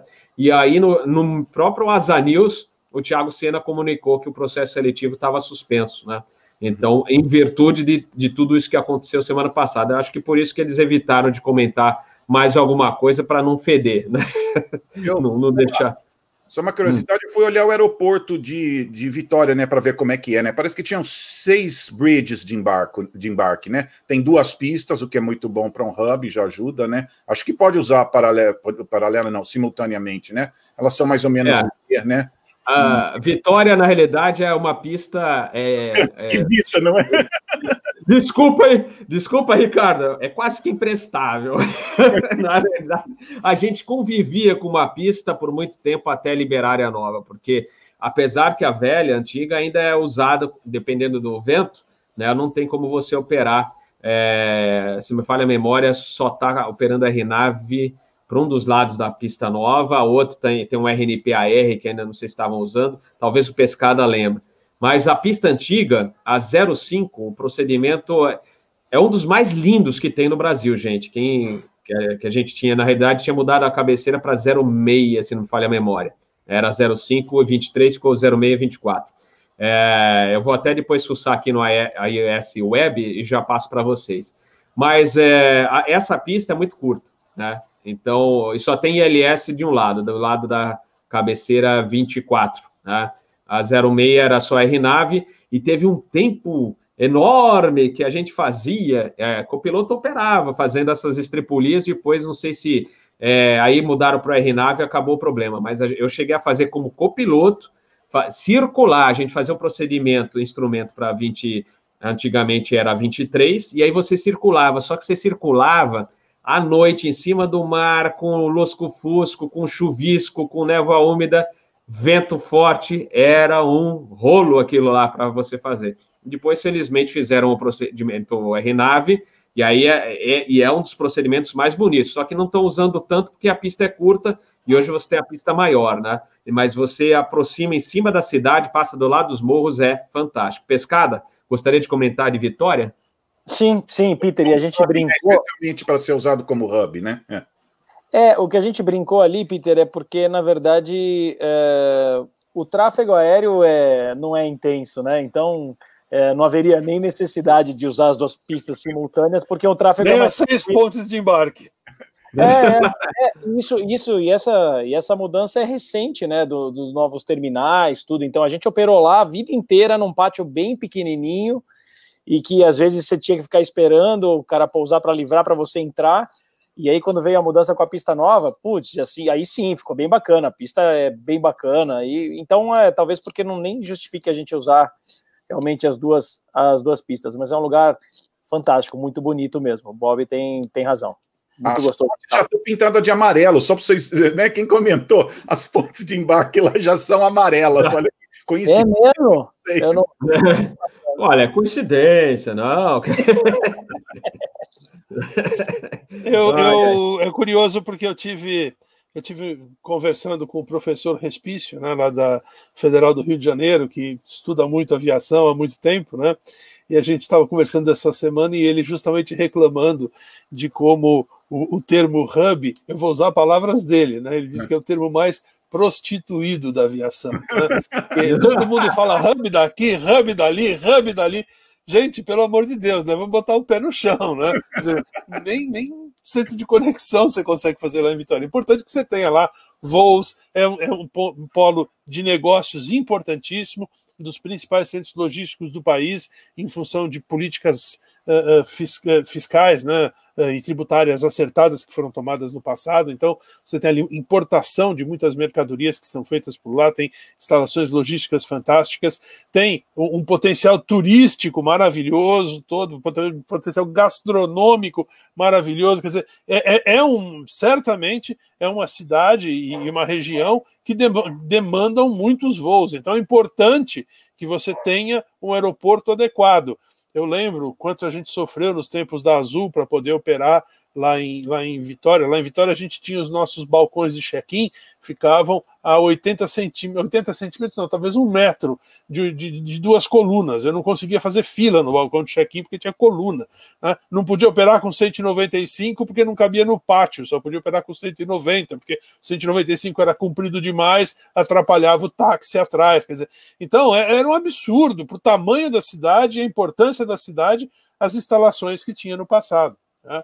Então, certamente é um resgate importante para a cidade poder operar com um aeroporto melhor, mas daí a se transformar num hub, né, vamos, vamos devagar com o Andor, porque não é exatamente por aí que a gente vai. Pode mandar três pistas lá, que não, não é isso que vai fazer aqui num hub, né? É, bom. O professor Respício, que o sobrenome dele é do Espírito Santo. Do Espírito Santo, exatamente, bem lembrado, Peter. Ele é professor no Rio de Janeiro, o nome dele é Respício do Espírito Santo. Isso mesmo, isso mesmo. Olha aqui, pessoal, deixa eu só mostrar, ó. vamos ver se ele abre aqui. Ele está abrindo agora, vamos lá. Não sei se já vocês já estão vendo a carta aqui de Vitória. Sim, chegou sim. aí? Ah, sim, aí. Ó, aqui é o terminal novo, ó, terminal de passageiros. Essa é a pista nova. Se vocês forem ver, ela não é lá essas coisas, né? 2.058 metros, né? É, é, porque também aqui nessa área toda tá cheio de morro, né? Então não, não tinha muito o que fazer. Apesar que a gente vê no, no exterior que eles dão um jeito, né? Fazem viaduto tal, dá. Tal, eu, eu acho assim, para o movimento de carga, ainda mais que você tem né, um movimento bom, poderia é, não digo é, interno, que esse é, nível do mar tá, tá de bom tamanho, mas para uma exportação também seria interessante. Apesar que lá eu acho que o maior movimento é de importação. É, e essa pista antiga, olha lá, só 1.750 metros, essa cabeceira, como eu falei, a 06, né? E olha aqui, o terminal antigo, e você não tinha pista de táxi, né? Você pousando pela 06, você vinha até o outro lado tinha que fazer o backtrack, então o cara que ia decolar tinha que é, esperar você fazer o backtrack para livrar aqui na Charlie, né? É, tinha o pessoal também que estava pousando, que tinha que diminuir a velocidade, que o cara não tinha livrado a pista. Deixa eu ver se eu acho mais uma cartinha interessante aqui para vocês. Deixa eu ver. RNAV. Deixa eu ver se é essa aqui.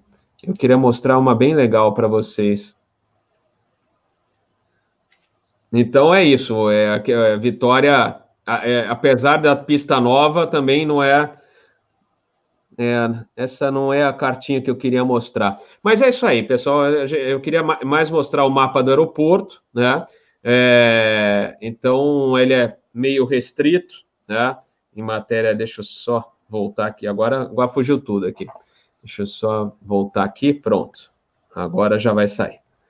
É isso aí. É isso que eu queria mostrar para vocês. Então, é, é, um detalhe da operação de vitória. Eu acho, achei, né, é, que a pista podia ter sido um pouquinho maior. Eu não sei se o, o Pescada concorda, mas já que fizeram a pista nova, podiam ter feito. É melhor que a velha, mas já podiam ter feito um pouco maior, né, para ficar um a pouco. gente ficou esperando, né, que eles tinham 1.700 metros de pista, falando, agora vem uma, né? Agora! é, bem, é bem isso.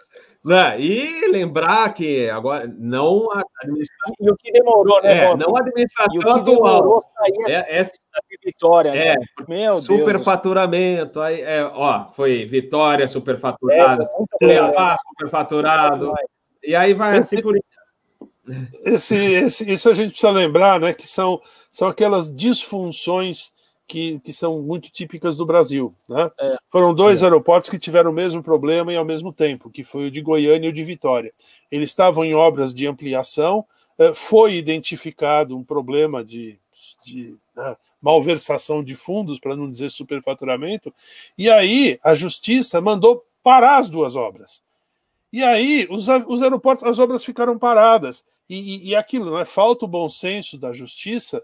As obras paradas, acho que oito anos ou coisa assim, que o prejuízo que é, é, é, é melhor ter o aeroporto superfaturado do que não ter o aeroporto, porque o prejuízo nessa época para Goiânia e para Vitória foi assim gigantesco. Operar em Goiânia era um inferno, operar em Vitória era um inferno.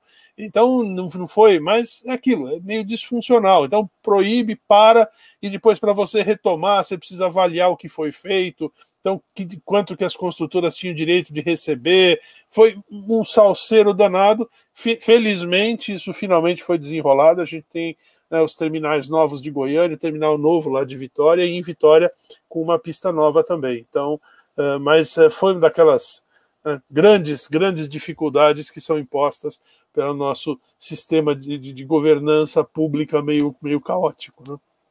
Eita, nós. É. Outro que eu lembrei, que eu até estive recentemente, é Macapá, outro aeroporto superfaturado.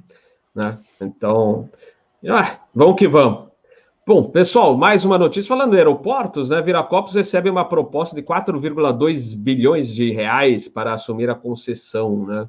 É, lembrando que o último operador largou mão, né? Oh, eu, eu, vou até convocar o Adalberto para iniciar o debate, a gente falando dessas. Sempre eu! É, essa é a Adalberto. vamos lá, vamos lá. É, então, é um, chama Brazil Invest Airport, olha, nome chique, né, da, da empresa. Mas lembrando, por que, que largaram mão? Gente, a, as concessões dos aeroportos brasileiros na velha gestão é, são a, a, o, o, o, o, do jeito que foi feito é para o cara se ferrar mesmo. É, só quem vai se dar bem é o governo, né? Posso... Adalberto, errado? Mais ou menos, mais ou menos. Aquele, aquelas primeiras concessões elas, tiveram erros gravíssimos, né? gravíssimos. O principal erro é que é, você tinha obras financiadas pela, pelo BNDES e ainda, e ainda é, a Infraero entrava com 49%. Né? Então era um absurdo, quer dizer, você, você 85% do dinheiro é, você era o BNDES que colocava, e dos 15%, 7,5% era a Infraero que colocava. Ou seja, se eu tinha uma construtora, o que eu fazia? Eu entrava né, na, na concessão, pra, na, na, na licitação, eu entrava com 7,5% do, do, do tamanho da obra e o governo entrava com os outros, com o restante. Então, quanto maior fosse a obra, quanto mais faraônico fosse o aeroporto, se eu sou dono de construtora e ponho 15% de margem, eu estava ganhando 7,5% sobre a obra inteira. Então, é, as primeiras rodadas de concessão foram muito ruins por conta disso. E o que nós temos hoje, lá em Viracopos, hoje é um, é um reflexo desse processo. Então, quem assumir o contrato tem a obrigação de fazer a segunda e a terceira pista, antes do fim do contrato. Né? A segunda pista de, de, de Viracopos ela fica a um quilômetro e meio da pista atual na direção de Indaiatuba. Você entre as duas pistas tem um vale, só que você vai ter que fazer de aterro para fazer a comunicação entre essas duas pistas vai ser uma obra absurdamente cara. Né? E, e, e, e o que é pior, você vai fazer a segunda pista sem ter demanda. Por quê? Porque a demanda que vinha crescendo e efetivamente a segunda pista iria ser necessária, essa demanda desapareceu. Então, eh, eu não sei, eu, eu espero, tomara, né, que, que possa se desenrolar aquela situação lá de Viracopos. Mas, particularmente, eu vejo com muito ceticismo alguém assumindo o contrato. Porque uma coisa que as pessoas, né, as pessoas nem sempre sabem, não tem como mudar o contrato. Você assinou um contrato com o poder público, vou fazer a segunda pista. Não dá para você chegar para o poder público e dizer: olha, deu ruim, não tem mais passageiro, não preciso mais. Não! Você assinou com o, o, poder público o contrato de fazer a segunda pista. Se você não fizer a segunda pista, você não cumpriu o contrato. E o, o, a, a, o órgão regulador, a ANAC, o Ministério da Infraestrutura, não tem autoridade legal para renegociar esse contrato com você. Para renegociar esse contrato com você, precisa fazer um salseiro, precisa provar uma lei específica no Congresso. Isso não vai acontecer. Então, a melhor solução para virar Viracopos, pelo menos o que parece mais viável, é realmente a devolução do aeroporto para o governo. Aí o governo faz uma nova concessão com novas obrigações. Aí sim você pode mudar o contrato. Ah, então não precisa mais a segunda pista, só vai fazer a segunda pista depois que tiver 300 mil movimentos por ano, ou seja lá quanto for, se define um patamar, põe um gatilho, chegou nesse gatilho, aí você faz a segunda pista. Aí então você tem um contrato mais sustentável. Da maneira como ele está hoje, eu, eu sou um pouco cético. Tomara que dê certo. É nossa casa. Os nossos quatro aviões ficam lá, a gente opera, é super importante para a gente. Então eu espero que o aeroporto possa crescer e se desenvolver bastante. Mas uh, eu, eu, sou um pouquinho cético no, no, no, na volta do crescimento de Viracopos com o contrato atual. Se a gente tivesse ainda crescendo, né, triplicando o tamanho da aviação a cada 10 anos, como a gente fez no começo do, do século, aí tudo bem, mas essa não é a realidade que a gente enfrenta hoje. Então, eu acho um pouco difícil de viabilizar. Mas vamos ver, vamos ver. Essa notícia também me chamou bastante atenção ao longo da semana. É, outro aeroporto que dá dó é Galeão, né? Galeão. Mesma coisa, primeiro lote, né? Primeiro lote. Do, do, do, dos dois primeiros lotes, o único aeroporto que funcionou é o de Brasília. O de Brasília é. funcionou, é um aeroporto lucrativo né, para o pessoal da Inframérica, é, é, é um aeroporto que ficou muito bom, quer dizer, muito, muito moderno, é bom, depende, tem gente que gosta, tem gente que não gosta, mas uh, efetivamente funciona, ficou mais moderno, melhorou muito o nível de conforto e você tem uma operação lá desenrolada e principalmente tem um, um corpo administrativo muito, muito propenso a fazer negócio, muito fácil fazer negócio com eles para quem está do lado das linhas aéreas, né? Uh, os outros todos têm dificuldades. Guarulhos tem dificuldades, um pouco menos, mas tem dificuldades para fechar as contas. O Galeão, dificuldades homéricas, né? Confins tem problemas para fechar as contas. Então essa primeira, essa primeira rodada foi problemática. E Natal já foi inclusive devolvido pela própria Inframérica, que cuida do aeroporto de Brasília, né? Quer dizer, você não pode dizer que o problema é o concessionário. O problema não é a Infraero, o problema efetivamente são as condições contratuais. É, aliás, Natal, São Gonçalo foi um grande erro fazer aquele aeroporto, mas fica para outra, é, fica para o Asa Airport se a gente falar sobre São Gonçalo. Peter, gostaria de comentar? Uh, uma coisa interessante, esse grupo chama Brasil, Brasil, Brazil Invest Airport. Será que foi uma empresa criada só para isso? E quem está por trás parece que é um tal de Christopher Mylol, que mexe com esporte. É isso mesmo, essas informações aí? Então, estou me perguntando se é uma empresa que sabe administrar aeroportos ou só é uma empresa que tem dinheiro. Peter, eu, eles têm essa experiência? Eu fui atrás exatamente disso quando eu vi a, a, ah. notícia, porque eu não conhecia essa Brasil Invest, não sei o que. Dá uma olhada, ela é uma empresa que nem você falou, é esse francês mesmo que abriu uma Eireli no Brasil, que é uma empresa individual né? E aí você, e aí você hoje, hoje em dia é lindo, porque você vai atrás, você fuça e você acha um monte de coisa. Esse cara com essa empresa é sócio de um ex-jogador de futebol lateral direito do Palmeiras. Exato. Eu achei que aeroporto. É, o cara chamava Jorginho Henrique. Eu falei, lateral, será que é aquele Jorginho da seleção? Não, não. É um Jorginho que jogou na lateral aí no Palmeiras e eles são sócios, cara, em outra, em outra empresa. O aeroporto, essa que eu estou me perguntando. O que, que essa empresa tem a ver com o aeroporto além do nome? É cruel. Meu Deus, é. ainda bem que, bom, pelo menos eu não li nada das organizações Tabajara por perto. Assim, mas...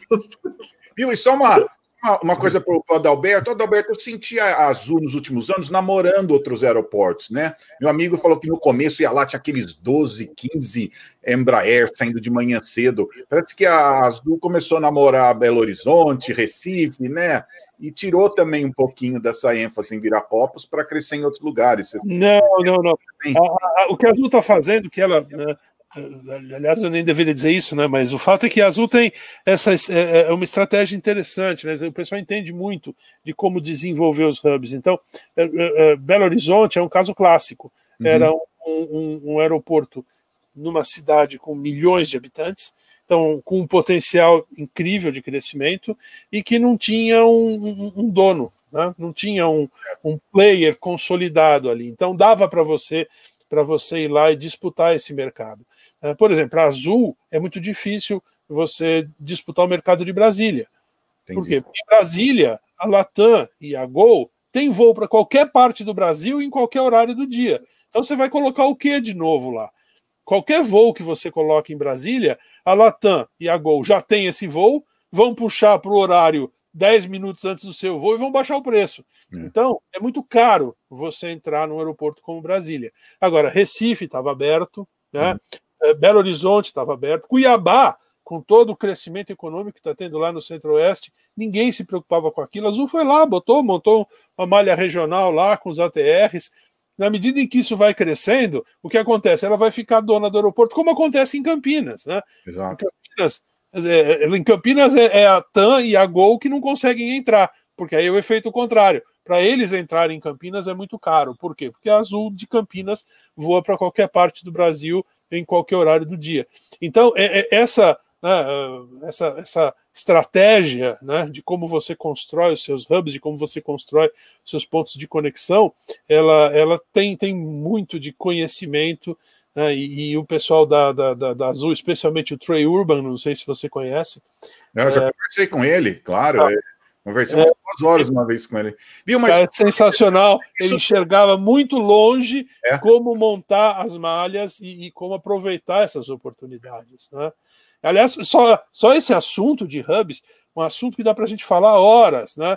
É, é o que aconteceu lá no Nordeste, é. quando, quando a Latam foi lá e disse: gente, eu quero montar um hub aqui no Nordeste. Ah, então, Ceará, Rio Grande do Norte e, e Pernambuco ficaram lá se degladiando, se estapeando para ver quem oferecia mais vantagens. Aí o que aconteceu? Lá pela Santa Latam disse: Ah, pensei melhor, acho que não vou, não. Aí então é, a, a Gol abraçou Fortaleza e a Azul abraçou Recife. Aí hoje, se a Latam quiser operar, montar um hub no Nordeste, ela não escolhe mais para onde ela vai. É, onde sobrou? Natal. Por quê? Porque os outros você já tem esse mesmo efeito acontecendo. Então, isso, isso é, é um dos grandes, né, um dos grandes segredos para a performance de longo prazo das empresas aéreas. Como você monta essa rede de hubs. Mas você acha que isso tirou um pouquinho do tráfego de Viracopos, se eles não tivessem precisado. Não. Não, não, não afetou, né? Não, tá, não, porque o tráfego de Viracopos é, continua forte, como sempre foi. É, é, é aquilo, é, Peter, quando nós chegamos lá, o aeroporto tinha um milhão de passageiros por é. ano, né? E ano passado fechou de novo com 10 milhões de passageiros, né? Então é, é, é, muita gente, é muita gente, uma malha muito bem integrada, com uma conectividade sensacional e, e aquilo, como os Embraer são aviões menores, uhum. permite que você vá para cidades menores, então cidades onde era muito difícil você viajar, era muito difícil a conectividade, né? a Azul mudou a realidade dessas cidades. Então foi realmente, é, é, aliás, não é um projeto de sucesso né, só porque é o David, né? Quer dizer, tem um monte de gente, um monte de ideias, um monte de trabalho feito por trás e que, que, que, que criou essa, essa malha, essa reputação e essa qualidade de serviço que eles têm. Você sabe, quando eu tinha uns 14 anos, eu sou de Campinas, né? Eu ia lá ver avião, ficava frustrado, não tinha muito avião, né? Leva três, quatro horas para pousar um avião, a maioria cargueiro. Eu, eu, cresci frustrado. Você sabe que uma vez eu sentei, eu inventei uma companhia aérea em Viracopos com 14 anos, peguei um livro, montei, montei a malha, tinha voos daqui sonhando com Viracopos. Olha que parece que eu vi a Azul 30 anos antes. Eu montei num papel uma malha saindo de Viracopos, inventei os aviões, as rotas, a, a, o horário. Olha só como era. Parece que muitos anos antes eu vi um dia que ia ter uma empresa lá, né? Mas é... Parece não, você via, Peter. Pois é, pois é. o potencial do aeroporto, sabe? O potencial Claro. do aeroporto. Será que alguém um dia vai descobrir, né? Sim. Então, com essa, com essa nota de 200 reais que foi lançada agora, né? eh, O, o caramelo entrou na moda, né?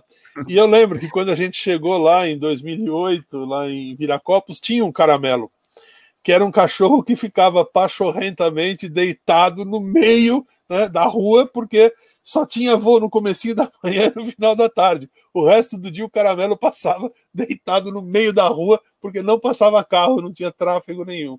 E hoje você vai lá, é totalmente diferente o aeroporto. Né? Como que esse cara vai conseguir 4,2 bilhões, hein? É Não, conseguir dinheiro não é o problema. Né? Conseguir dinheiro hoje é, é relativamente fácil, porque os juros estão muito baixos no mundo inteiro. Você tem, né, tem, tem banco que, se você quiser deixar dinheiro com eles, eles não te pagam juros, não, eles te cobram para deixar o dinheiro com eles. Né?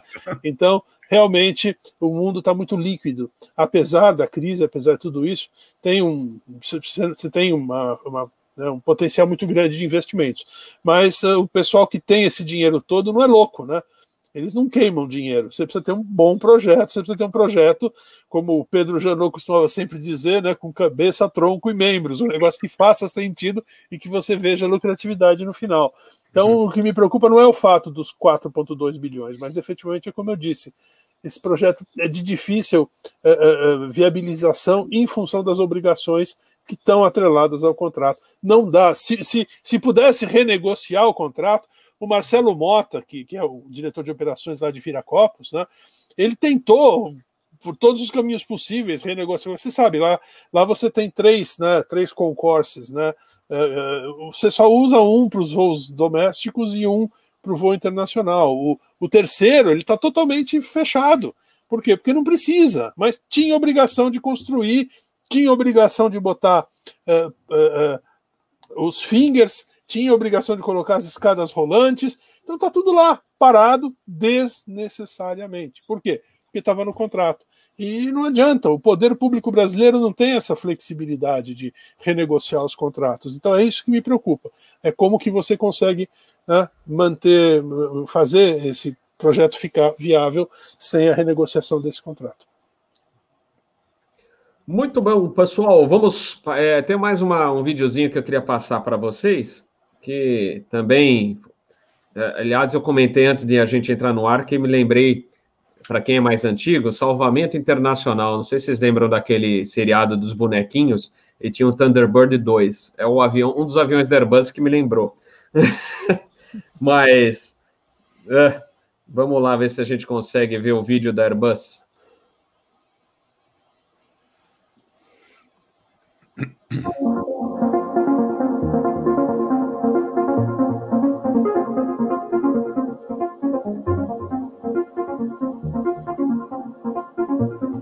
Thank you.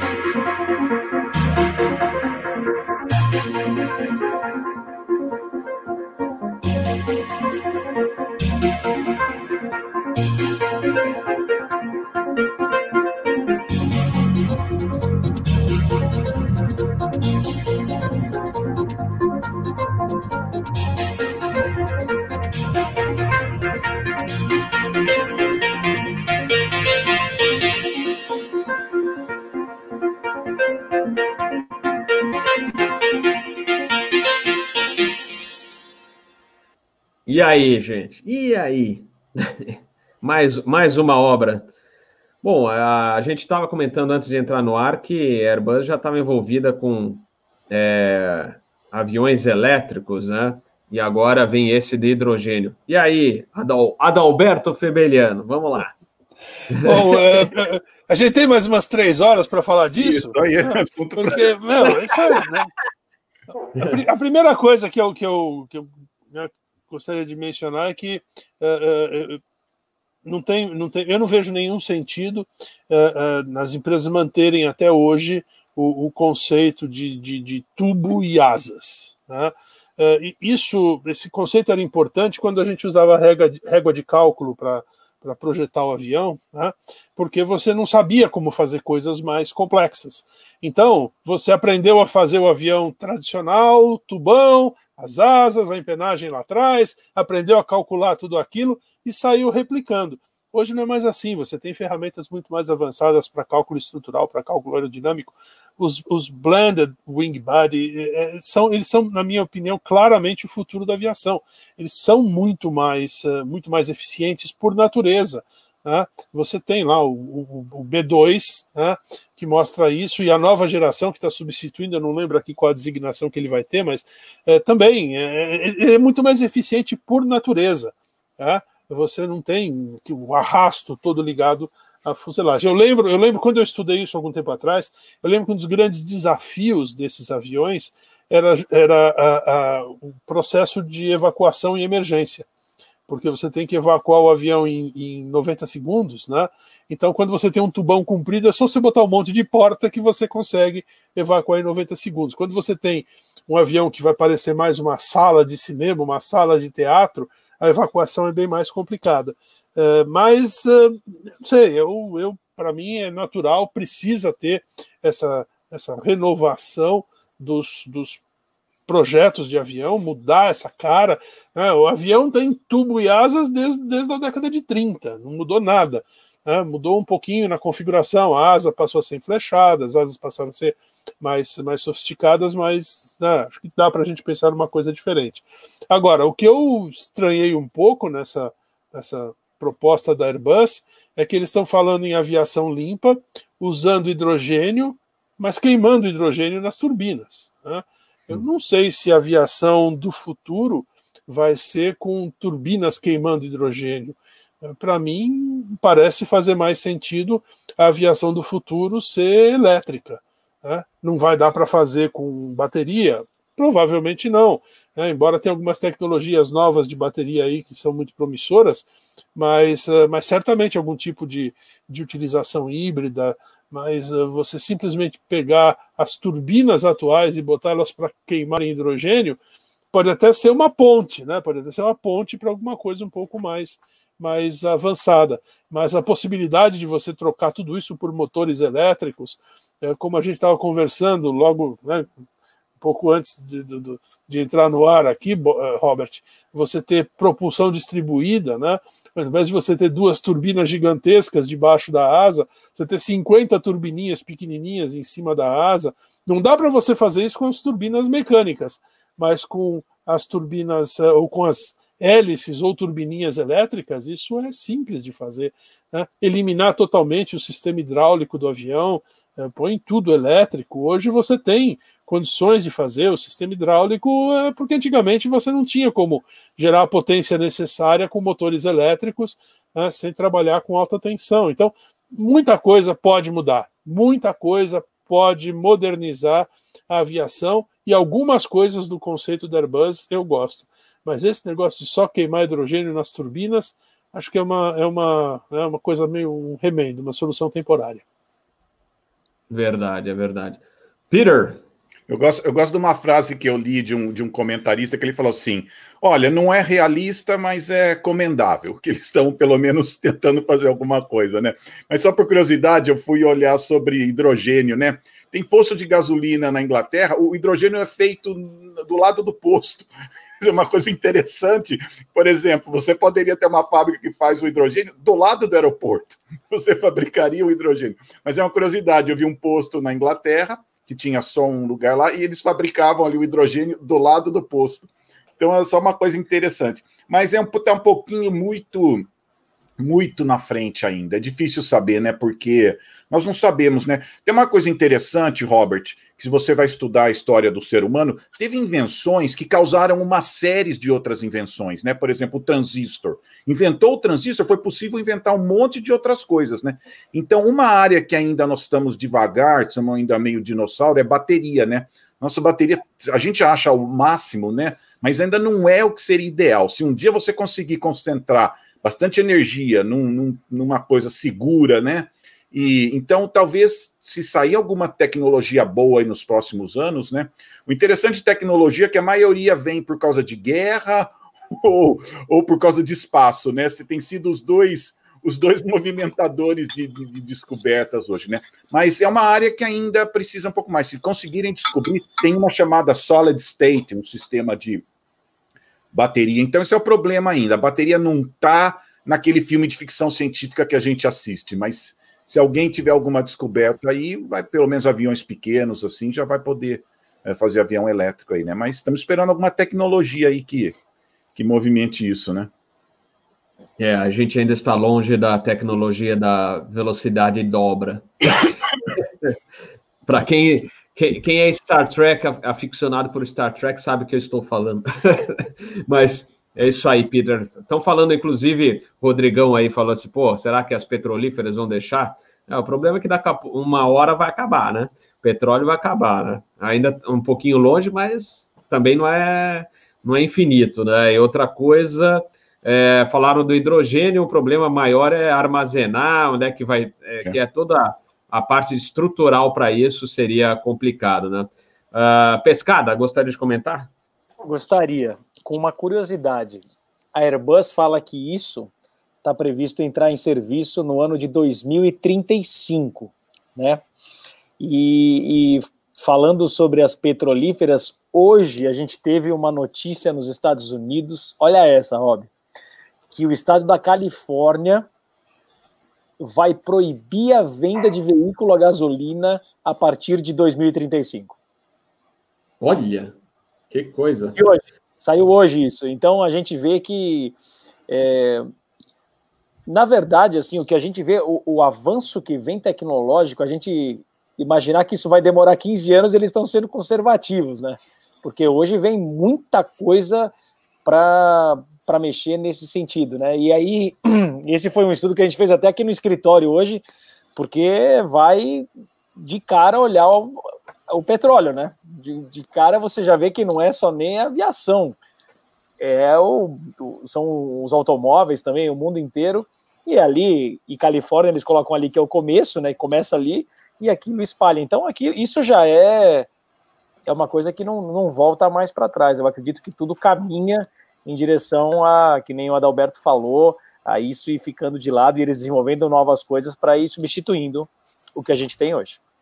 Aliás, em San Diego, né? San Diego, que é Califórnia, no sul de Los Angeles, é uma cidade modelo para o mundo, né? É uma, elas trabalham muito nessa área ecológica. Acho que a maior frota de veículos elétricos hoje está em San Diego. Adalberto, você ia completar alguma ah, coisa? Ah, sim, eu quero, eu quero. Acho que duas coisas são super importantes. Primeiro, uh, uh, Peter, as baterias que a gente tem hoje, né, que a gente já tem hoje, disponível hoje, já permitiriam que a gente fizesse algumas coisas muito legais. Porque a eletrificação da aviação de longo curso, eu acho muito difícil.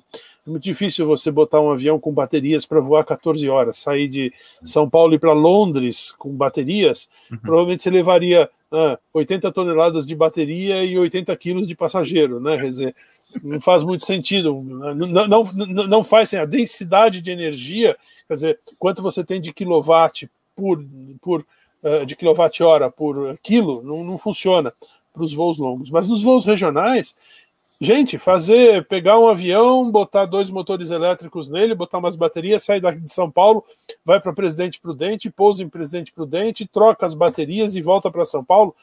Isso já está ao alcance da mão. Isso já deveria estar tá acontecendo. A gente precisa. O, o, o, é, é uma frase muito famosa, né? Eu, eu ouvi do Joemir Betting, mas a frase não é só dele, outras pessoas falavam isso. Vamos lembrar sempre que a idade da pedra não acabou por falta de pedra. Então, a idade do petróleo não vai acabar por falta de petróleo. A idade do petróleo vai acabar antes do fim do petróleo. A gente vai continuar tendo petróleo aí, mas ele vai ser desnecessário. Então, quando você pensa, a indústria, a indústria automobilística, essa em, em 20, 30 anos não existe mais.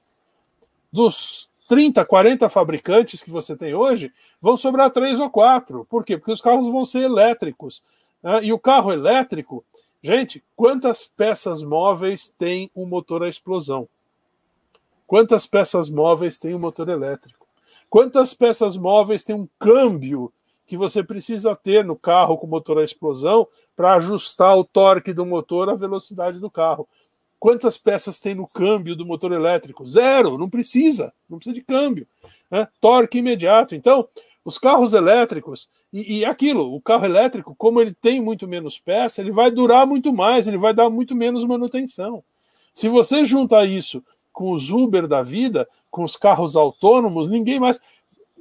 Veja aí, né, os filhos de vocês aí. Né, eu tenho, eu tenho um filho e uma filha, minha filha até que dirige, meu filho não, tá nem aí, não quer dirigir, não quer ter carro, o negócio dele é usar Uber, é usar transporte coletivo, transporte público. A geração nova não quer mais saber de carro, não. O carro é para você usar, não é para você comprar.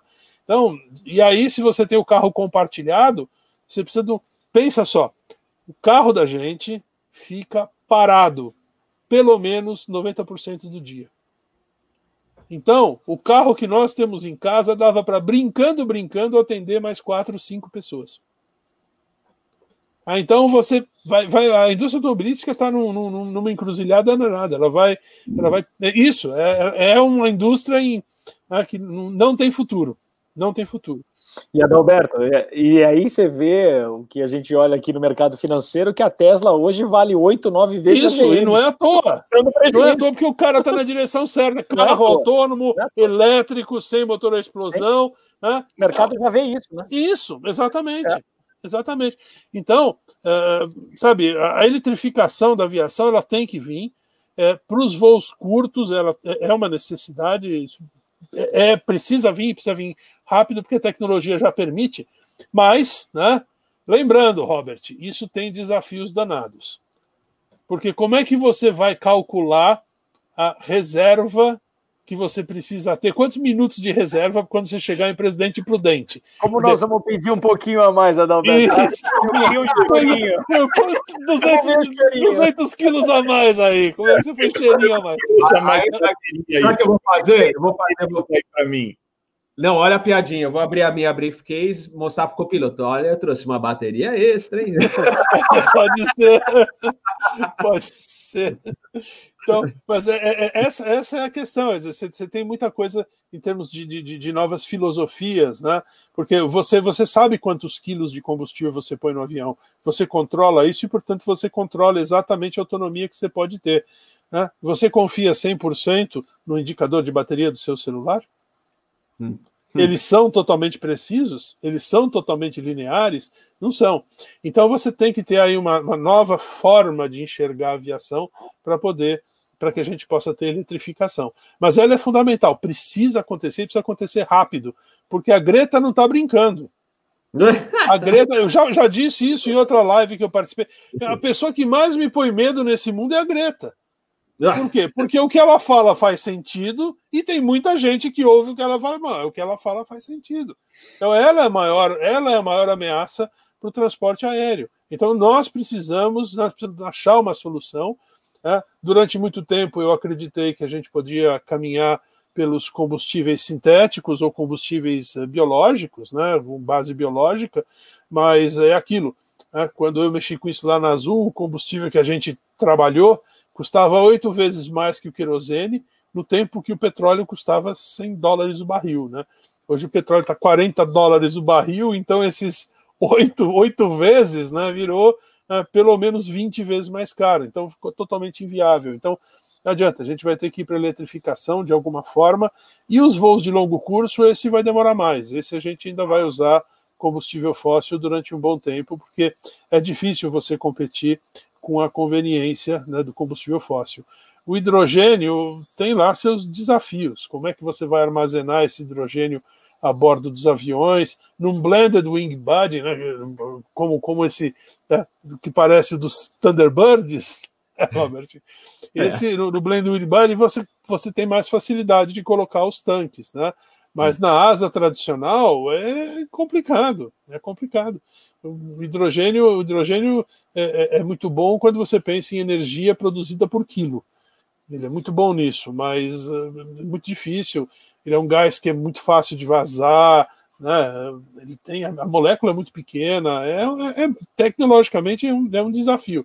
É. Sempre lembrando que você tem um você tem um, um duto né, que liga a refinaria é, lá do, do, Vale do Paraíba, que fica lá em São José dos Campos.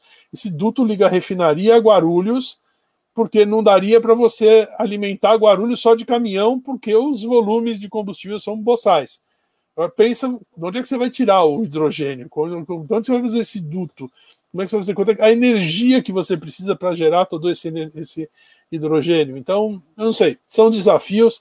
Não digo que não dá para fazer, certamente é mais fácil você queimar hidrogênio na turbina que já existe do que simplesmente trocar por um motor elétrico, é muito mais fácil, com certeza, mas uh, tem muita coisa, não sei se até 2035 isso rola não, viu? Talvez de maneira experimental, mas para ser mainstream, para ser usado corriqueiramente, muito pouco provável. É, também acho. Mas vamos ver, né? a gente às vezes é pego de surpresa, né? A gente nunca sabe, né? E as coisas evoluem de uma hora para outra, né? A gente é, se depara com alguma novidade, fala, nossa, mas já está aí. ah, vamos esperar que alguma coisa boa venha, né? É, nos próximos anos, né? não só a parte elétrica, mas os alternativos, né? os combustíveis alternativos, realmente é, a gente tenha uma solução para isso aí. Pessoal, antes de fazer a rodada final, só uma última notícia. Na realidade, até já comentaram é, passando pelo chat, né, que um avião é, de transporte militar, Antonov, é, o AN-26, caiu na região de Kharkov, na Ucrânia, nesta sexta-feira, é, deixando mortos aí pelo menos 22 pessoas né, que estavam a bordo, né? Duas estão gravemente feridas e hospitalizadas. Né? O, o turbohélice caiu na noite desta sexta-feira, quando estava prestes a pousar em um campo da aviação fora da cidade de Chugev, acho que é assim que fala, né? É, é imagens que, que, circularam nas redes sociais mostram a aeronave em chamas caída ao lado de uma estrada. Não há informações sobre as causas do acidente. É, um, é uma notícia aí meio que de última hora. Peter? Robert Swidling, Robert Swidling para a bancada do Jornal Nacional. Só uma que saiu hoje de manhã, o diretor executivo da EASA europeia, Patrick Kai, disse que tirarão as restrições do Boeing 777 em novembro. Então, esperando que eh, dezembro, né? no final de dezembro as empresas talvez estejam prontas para operar. Saiu 737. A, 737. A... Viu? É não que você falou o triplo set, o 777, é o 7378, né? 737, aquele um, sabe? É, aquele... aquele... E a, a, American também, assim, informalmente anunciou que está trazendo os pilotos para o treinamento no, no 777. Vocês sabem, né? especial, né? E só uma notícia divertida, legal para os milionários que assistem a gente. Ó, a Thai Airways abriu os simuladores dela para o público acho que custa mais quase 400 dólares por duas pessoas por meia hora. Então, aqueles eh, milionários aqui, olha, tem do A380, o 777-300, o Boeing 747 e o Boeing 737-400. Esse é um jeito de ganhar dinheiro. Eu lembro que a Varig, uma época, oferecia. A Varig fez isso. Para voar o simulador. Jeito de ganhar dinheiro. Está com o simulador parado, ah, você aluga para o público ali, né? Então, só para divertir o povo aí que gosta de simulador. Perfeito. Pessoal, acho que a gente tá, está é, se encaminhando para a, o grande finale do nosso episódio do Asa News, agradecendo aí o pessoal do chat e os nossos queridos convidados de hoje, o Pescado, o Adalberto e o Peter. É, já cobraram, não é vinho, pessoal, é cerveja. Cobraram a cerveja do pescado, viu, Rodrigão? É, não é wine. É beer. ele, ele curte mais a cervejinha de sexta-feira, né, pescado? Mas o, o Captain, Bob também gosta de vinho ou cerveja. Agora agora tá chegando o verão, vai, vai ser a época da cerveja. Antes estava no inverno, era a época do vinho, né? Agora tá meio termo, então tá fazendo friozinho, ainda dá para o vinho, né? Mas vamos, vamos lá para o nosso nossa etapa final aqui do Asa News. E começando aqui, antes de mais nada, Peter, solta a gravação que você fez. Ah, Não, estou dando uma ideia aqui pro, pro, pro Robert de ter um. Uh, como que fala? Uma vinheta, né? Daí, só para brincar com ele, eu fiz uma aqui, né? E como eu estudei jornalismo, eu fiz aula de rádio, né? Então, eu fiz uma vinheta aqui, uma sugestão, ó. Senhores passageiros, bem-vindo a bordo do canal Asa. Notícias, análise, opinião sobre a indústria da aviação, aeroespacial e o mundo do Air Traffic Control. Apertem os cintos e vamos decolar agora. Torre Guarulhos, Asa 256, pedindo autorização para pouso. Asa 256 autorizado, 09 direita, vento 12006. Olha aí, olha só, até com. Eu fiz um, uma vinheta aqui pro Asa só para me divertir aqui, ó. Mas é isso aí. Pede, pede no chat para o pessoal escrever aí se gostaram. É, aí, se gostou? Vocês acham que uma- vai ter uma chat. aqui, pessoal? Se você gostou, ligue para 0800. É, ligue para o nome. Ai, bom, Beleza. Valeu, Peter. Bom, vamos às nossas considerações finais. Eu vou começar então pelo nosso amigo e querido amigo Adalberto Febeliano. Robert, como sempre, né, uma conversa muito gostosa, falando de assuntos bem diferentes. Eh, pena que a gente não pôde discutir mais sobre a eletrificação da aviação, sobre os combustíveis alternativos. Esse é um tema que é, é fantástico e tem aí um, um mundo novo pela frente. Né? Eh, a aviação, como a gente conhece, ela vem lá do final dos anos 50, quando apareceram os primeiros jatos comerciais. E, e- e essa aviação mudou o mundo. Foi a aviação que mudou o mundo, foi a aviação que integrou o mundo, foi a aviação. Antes, eh, você queria passar uma semana de férias em Paris, no começo do século passado, né? você demorava 45 dias para sair de Campinas e chegar em Paris. Então você não tinha como passar uma semana de férias em Paris. Você tinha que ir para Paris para ficar 60 dias e passar quatro meses de férias. Só os ultramilionários podiam se dar ao luxo de fazer viagens internacionais. Foi a aviação comercial, a partir do DC-8, a partir do 707, que colocaram os outros países, que colocaram o mundo ao alcance né, da, da, da, da- classe média do mundo. E isso depois, wide body e compartilhamento de passageiros e carga, barateando as passagens. Quer dizer, tudo que a gente viu de desenvolvimento né, do mundo nos últimos anos foi fruto da integração que a aviação permitiu né, desde, desde lá do fim da Segunda Guerra Mundial e com os novos, os novos, uh, as novas conquistas tecnológicas. E a gente está de novo no limiar de novas tecnologias, de novas formas de voar, seja urbanamente, com né, os, os, os veículos elétricos autônomos para te levar, para te transportar dentro das cidades, ou entre as cidades e, e os subúrbios das cidades, seja nos voos internacionais. Então, realmente daria para a gente fazer, acho que talvez uns dois programas só sobre isso. Tá? Uh, então, eu lamento não poder falar mais sobre, sobre esse assunto, mas no geral. Já está convidado, Adalberto. Vamos marcar no geral, acho que foi exclusivamente. muito, muito legal, Vamos muito falar, gostosa essa falar. conversa.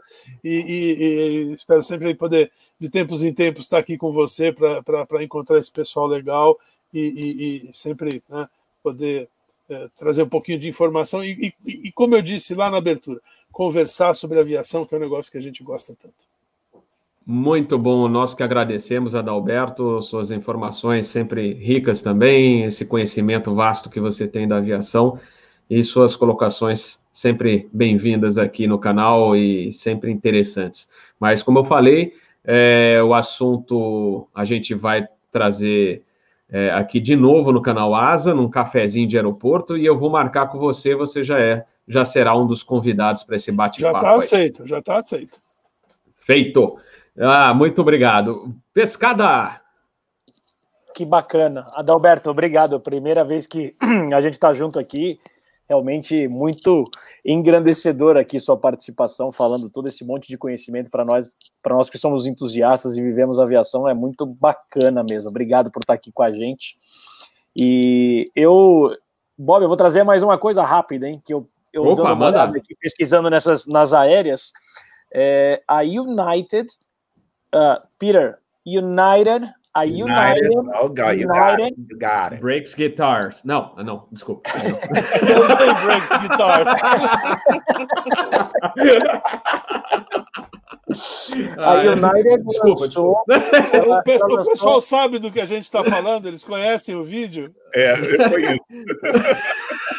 Ó, o pessoal que está vendo a gente aí que não entendeu a piada, pode procurar United Breaks Guitars É uma foi quando a United quebrou o violão de um músico famoso do Canadá, e o vídeo dele é sensacional, e ele derrubou o preço das ações da, da, da United em 70% de um dia para outro quando colocou o vídeo. O vídeo é sensacional. E Quem não viu, você, veja. E oferece, ofereceram milhões para ele tirar do ar e falou: não. Quando eu pedi para vocês me pagarem o meu violão de novo, vocês não pagaram. Agora não. Ah. e a música é boa, hein? Legalzinha, muito legal. Bom, é desculpa, é pescada. É que imagina. eu não aguentei, pescada. Imagina, imagina, mas é mesmo. E então a United, ela, é, eles fizeram algo uh, novo recentemente, que eles lançaram uma ferramenta que chama Map Search.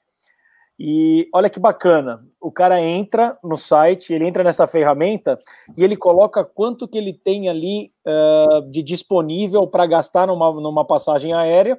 Ele já pega a localização de onde ele está e a hora que ele abre o mapa, uh, dentro daquele budget que ele colocou, aparecem todos o, os destinos que ele consegue comprar uma passagem naquele momento. Bem bacana, hum. né? Foi uma iniciativa uh, nova no mercado que trouxe aí para o pessoal agora que está com vontade de voltar a voar e está meio restrito uh, no, nos budgets aí para fazer uma viagem de última hora. E a outra, uma última que eu ia colocar, que eu já tinha separado também, era uh, quando a gente estava falando do, de empréstimos, né? Que as empresas estão pegando muitos empréstimos agora. Nos Estados Unidos, isso eles chamam de senior notes, né? Que é como se fosse uma debenture, que é um título de dívida.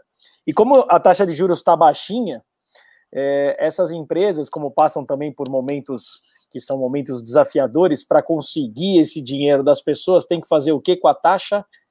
Pedir taxas maiores. Então, aqui, a Delta conseguiu agora, uh, pagando 4,5% ao ano, 9 bilhões de dólares. Então, a taxa de 4.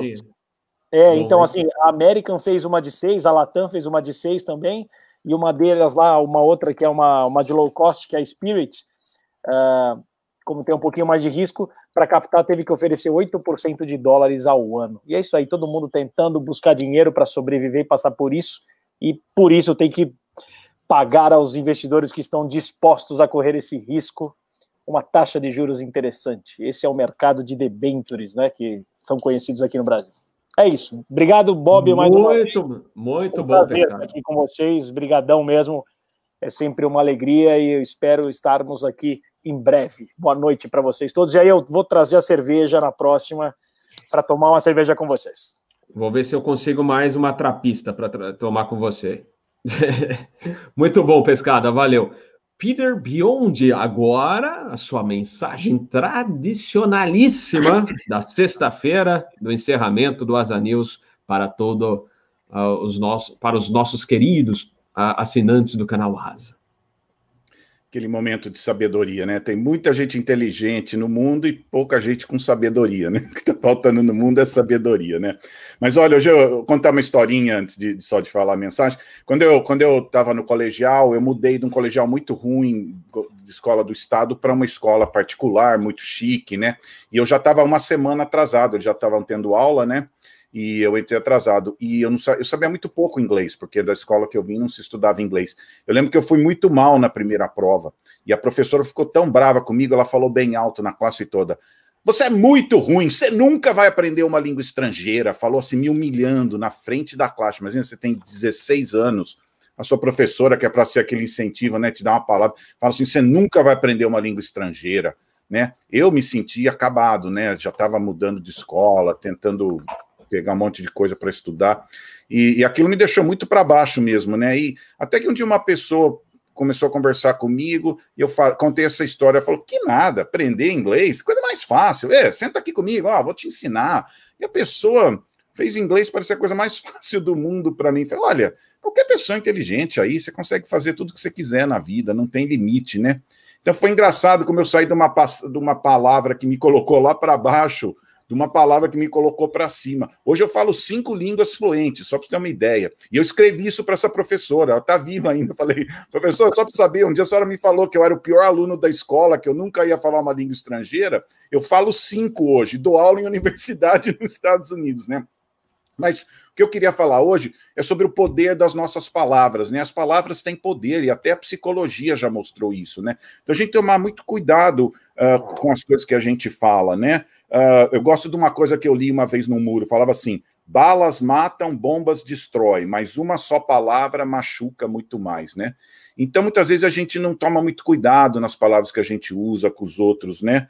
E e tem gente que é o próprio inimigo deles mesmos, eles só falam mal deles mesmos, né? Fala, ah, não vou conseguir, não tem jeito, ah, é difícil, ah, não sou muito bom, sabe? A pessoa nem precisa de inimigo, né? Ela mesma, ela já tem, ela é inimiga dela mesma, né? Então tem que tomar cuidado até com as coisas que você fala para você mesmo, né? Muita gente falando coisas negativas para elas mesmas, né? A gente tem que tomar cuidado pra, das nossas palavras, né? Também o que a gente fala para os outros, né? Pai que fala para o filho que, que o filho é burro, você não sabe fazer nada. Tem gente que eu conheço de 50 anos tendo problemas por causa que o pai falou que ele era burro. 50 anos depois ele ainda tem problema para para tentar superar, né? Então, palavras têm muito poder, né?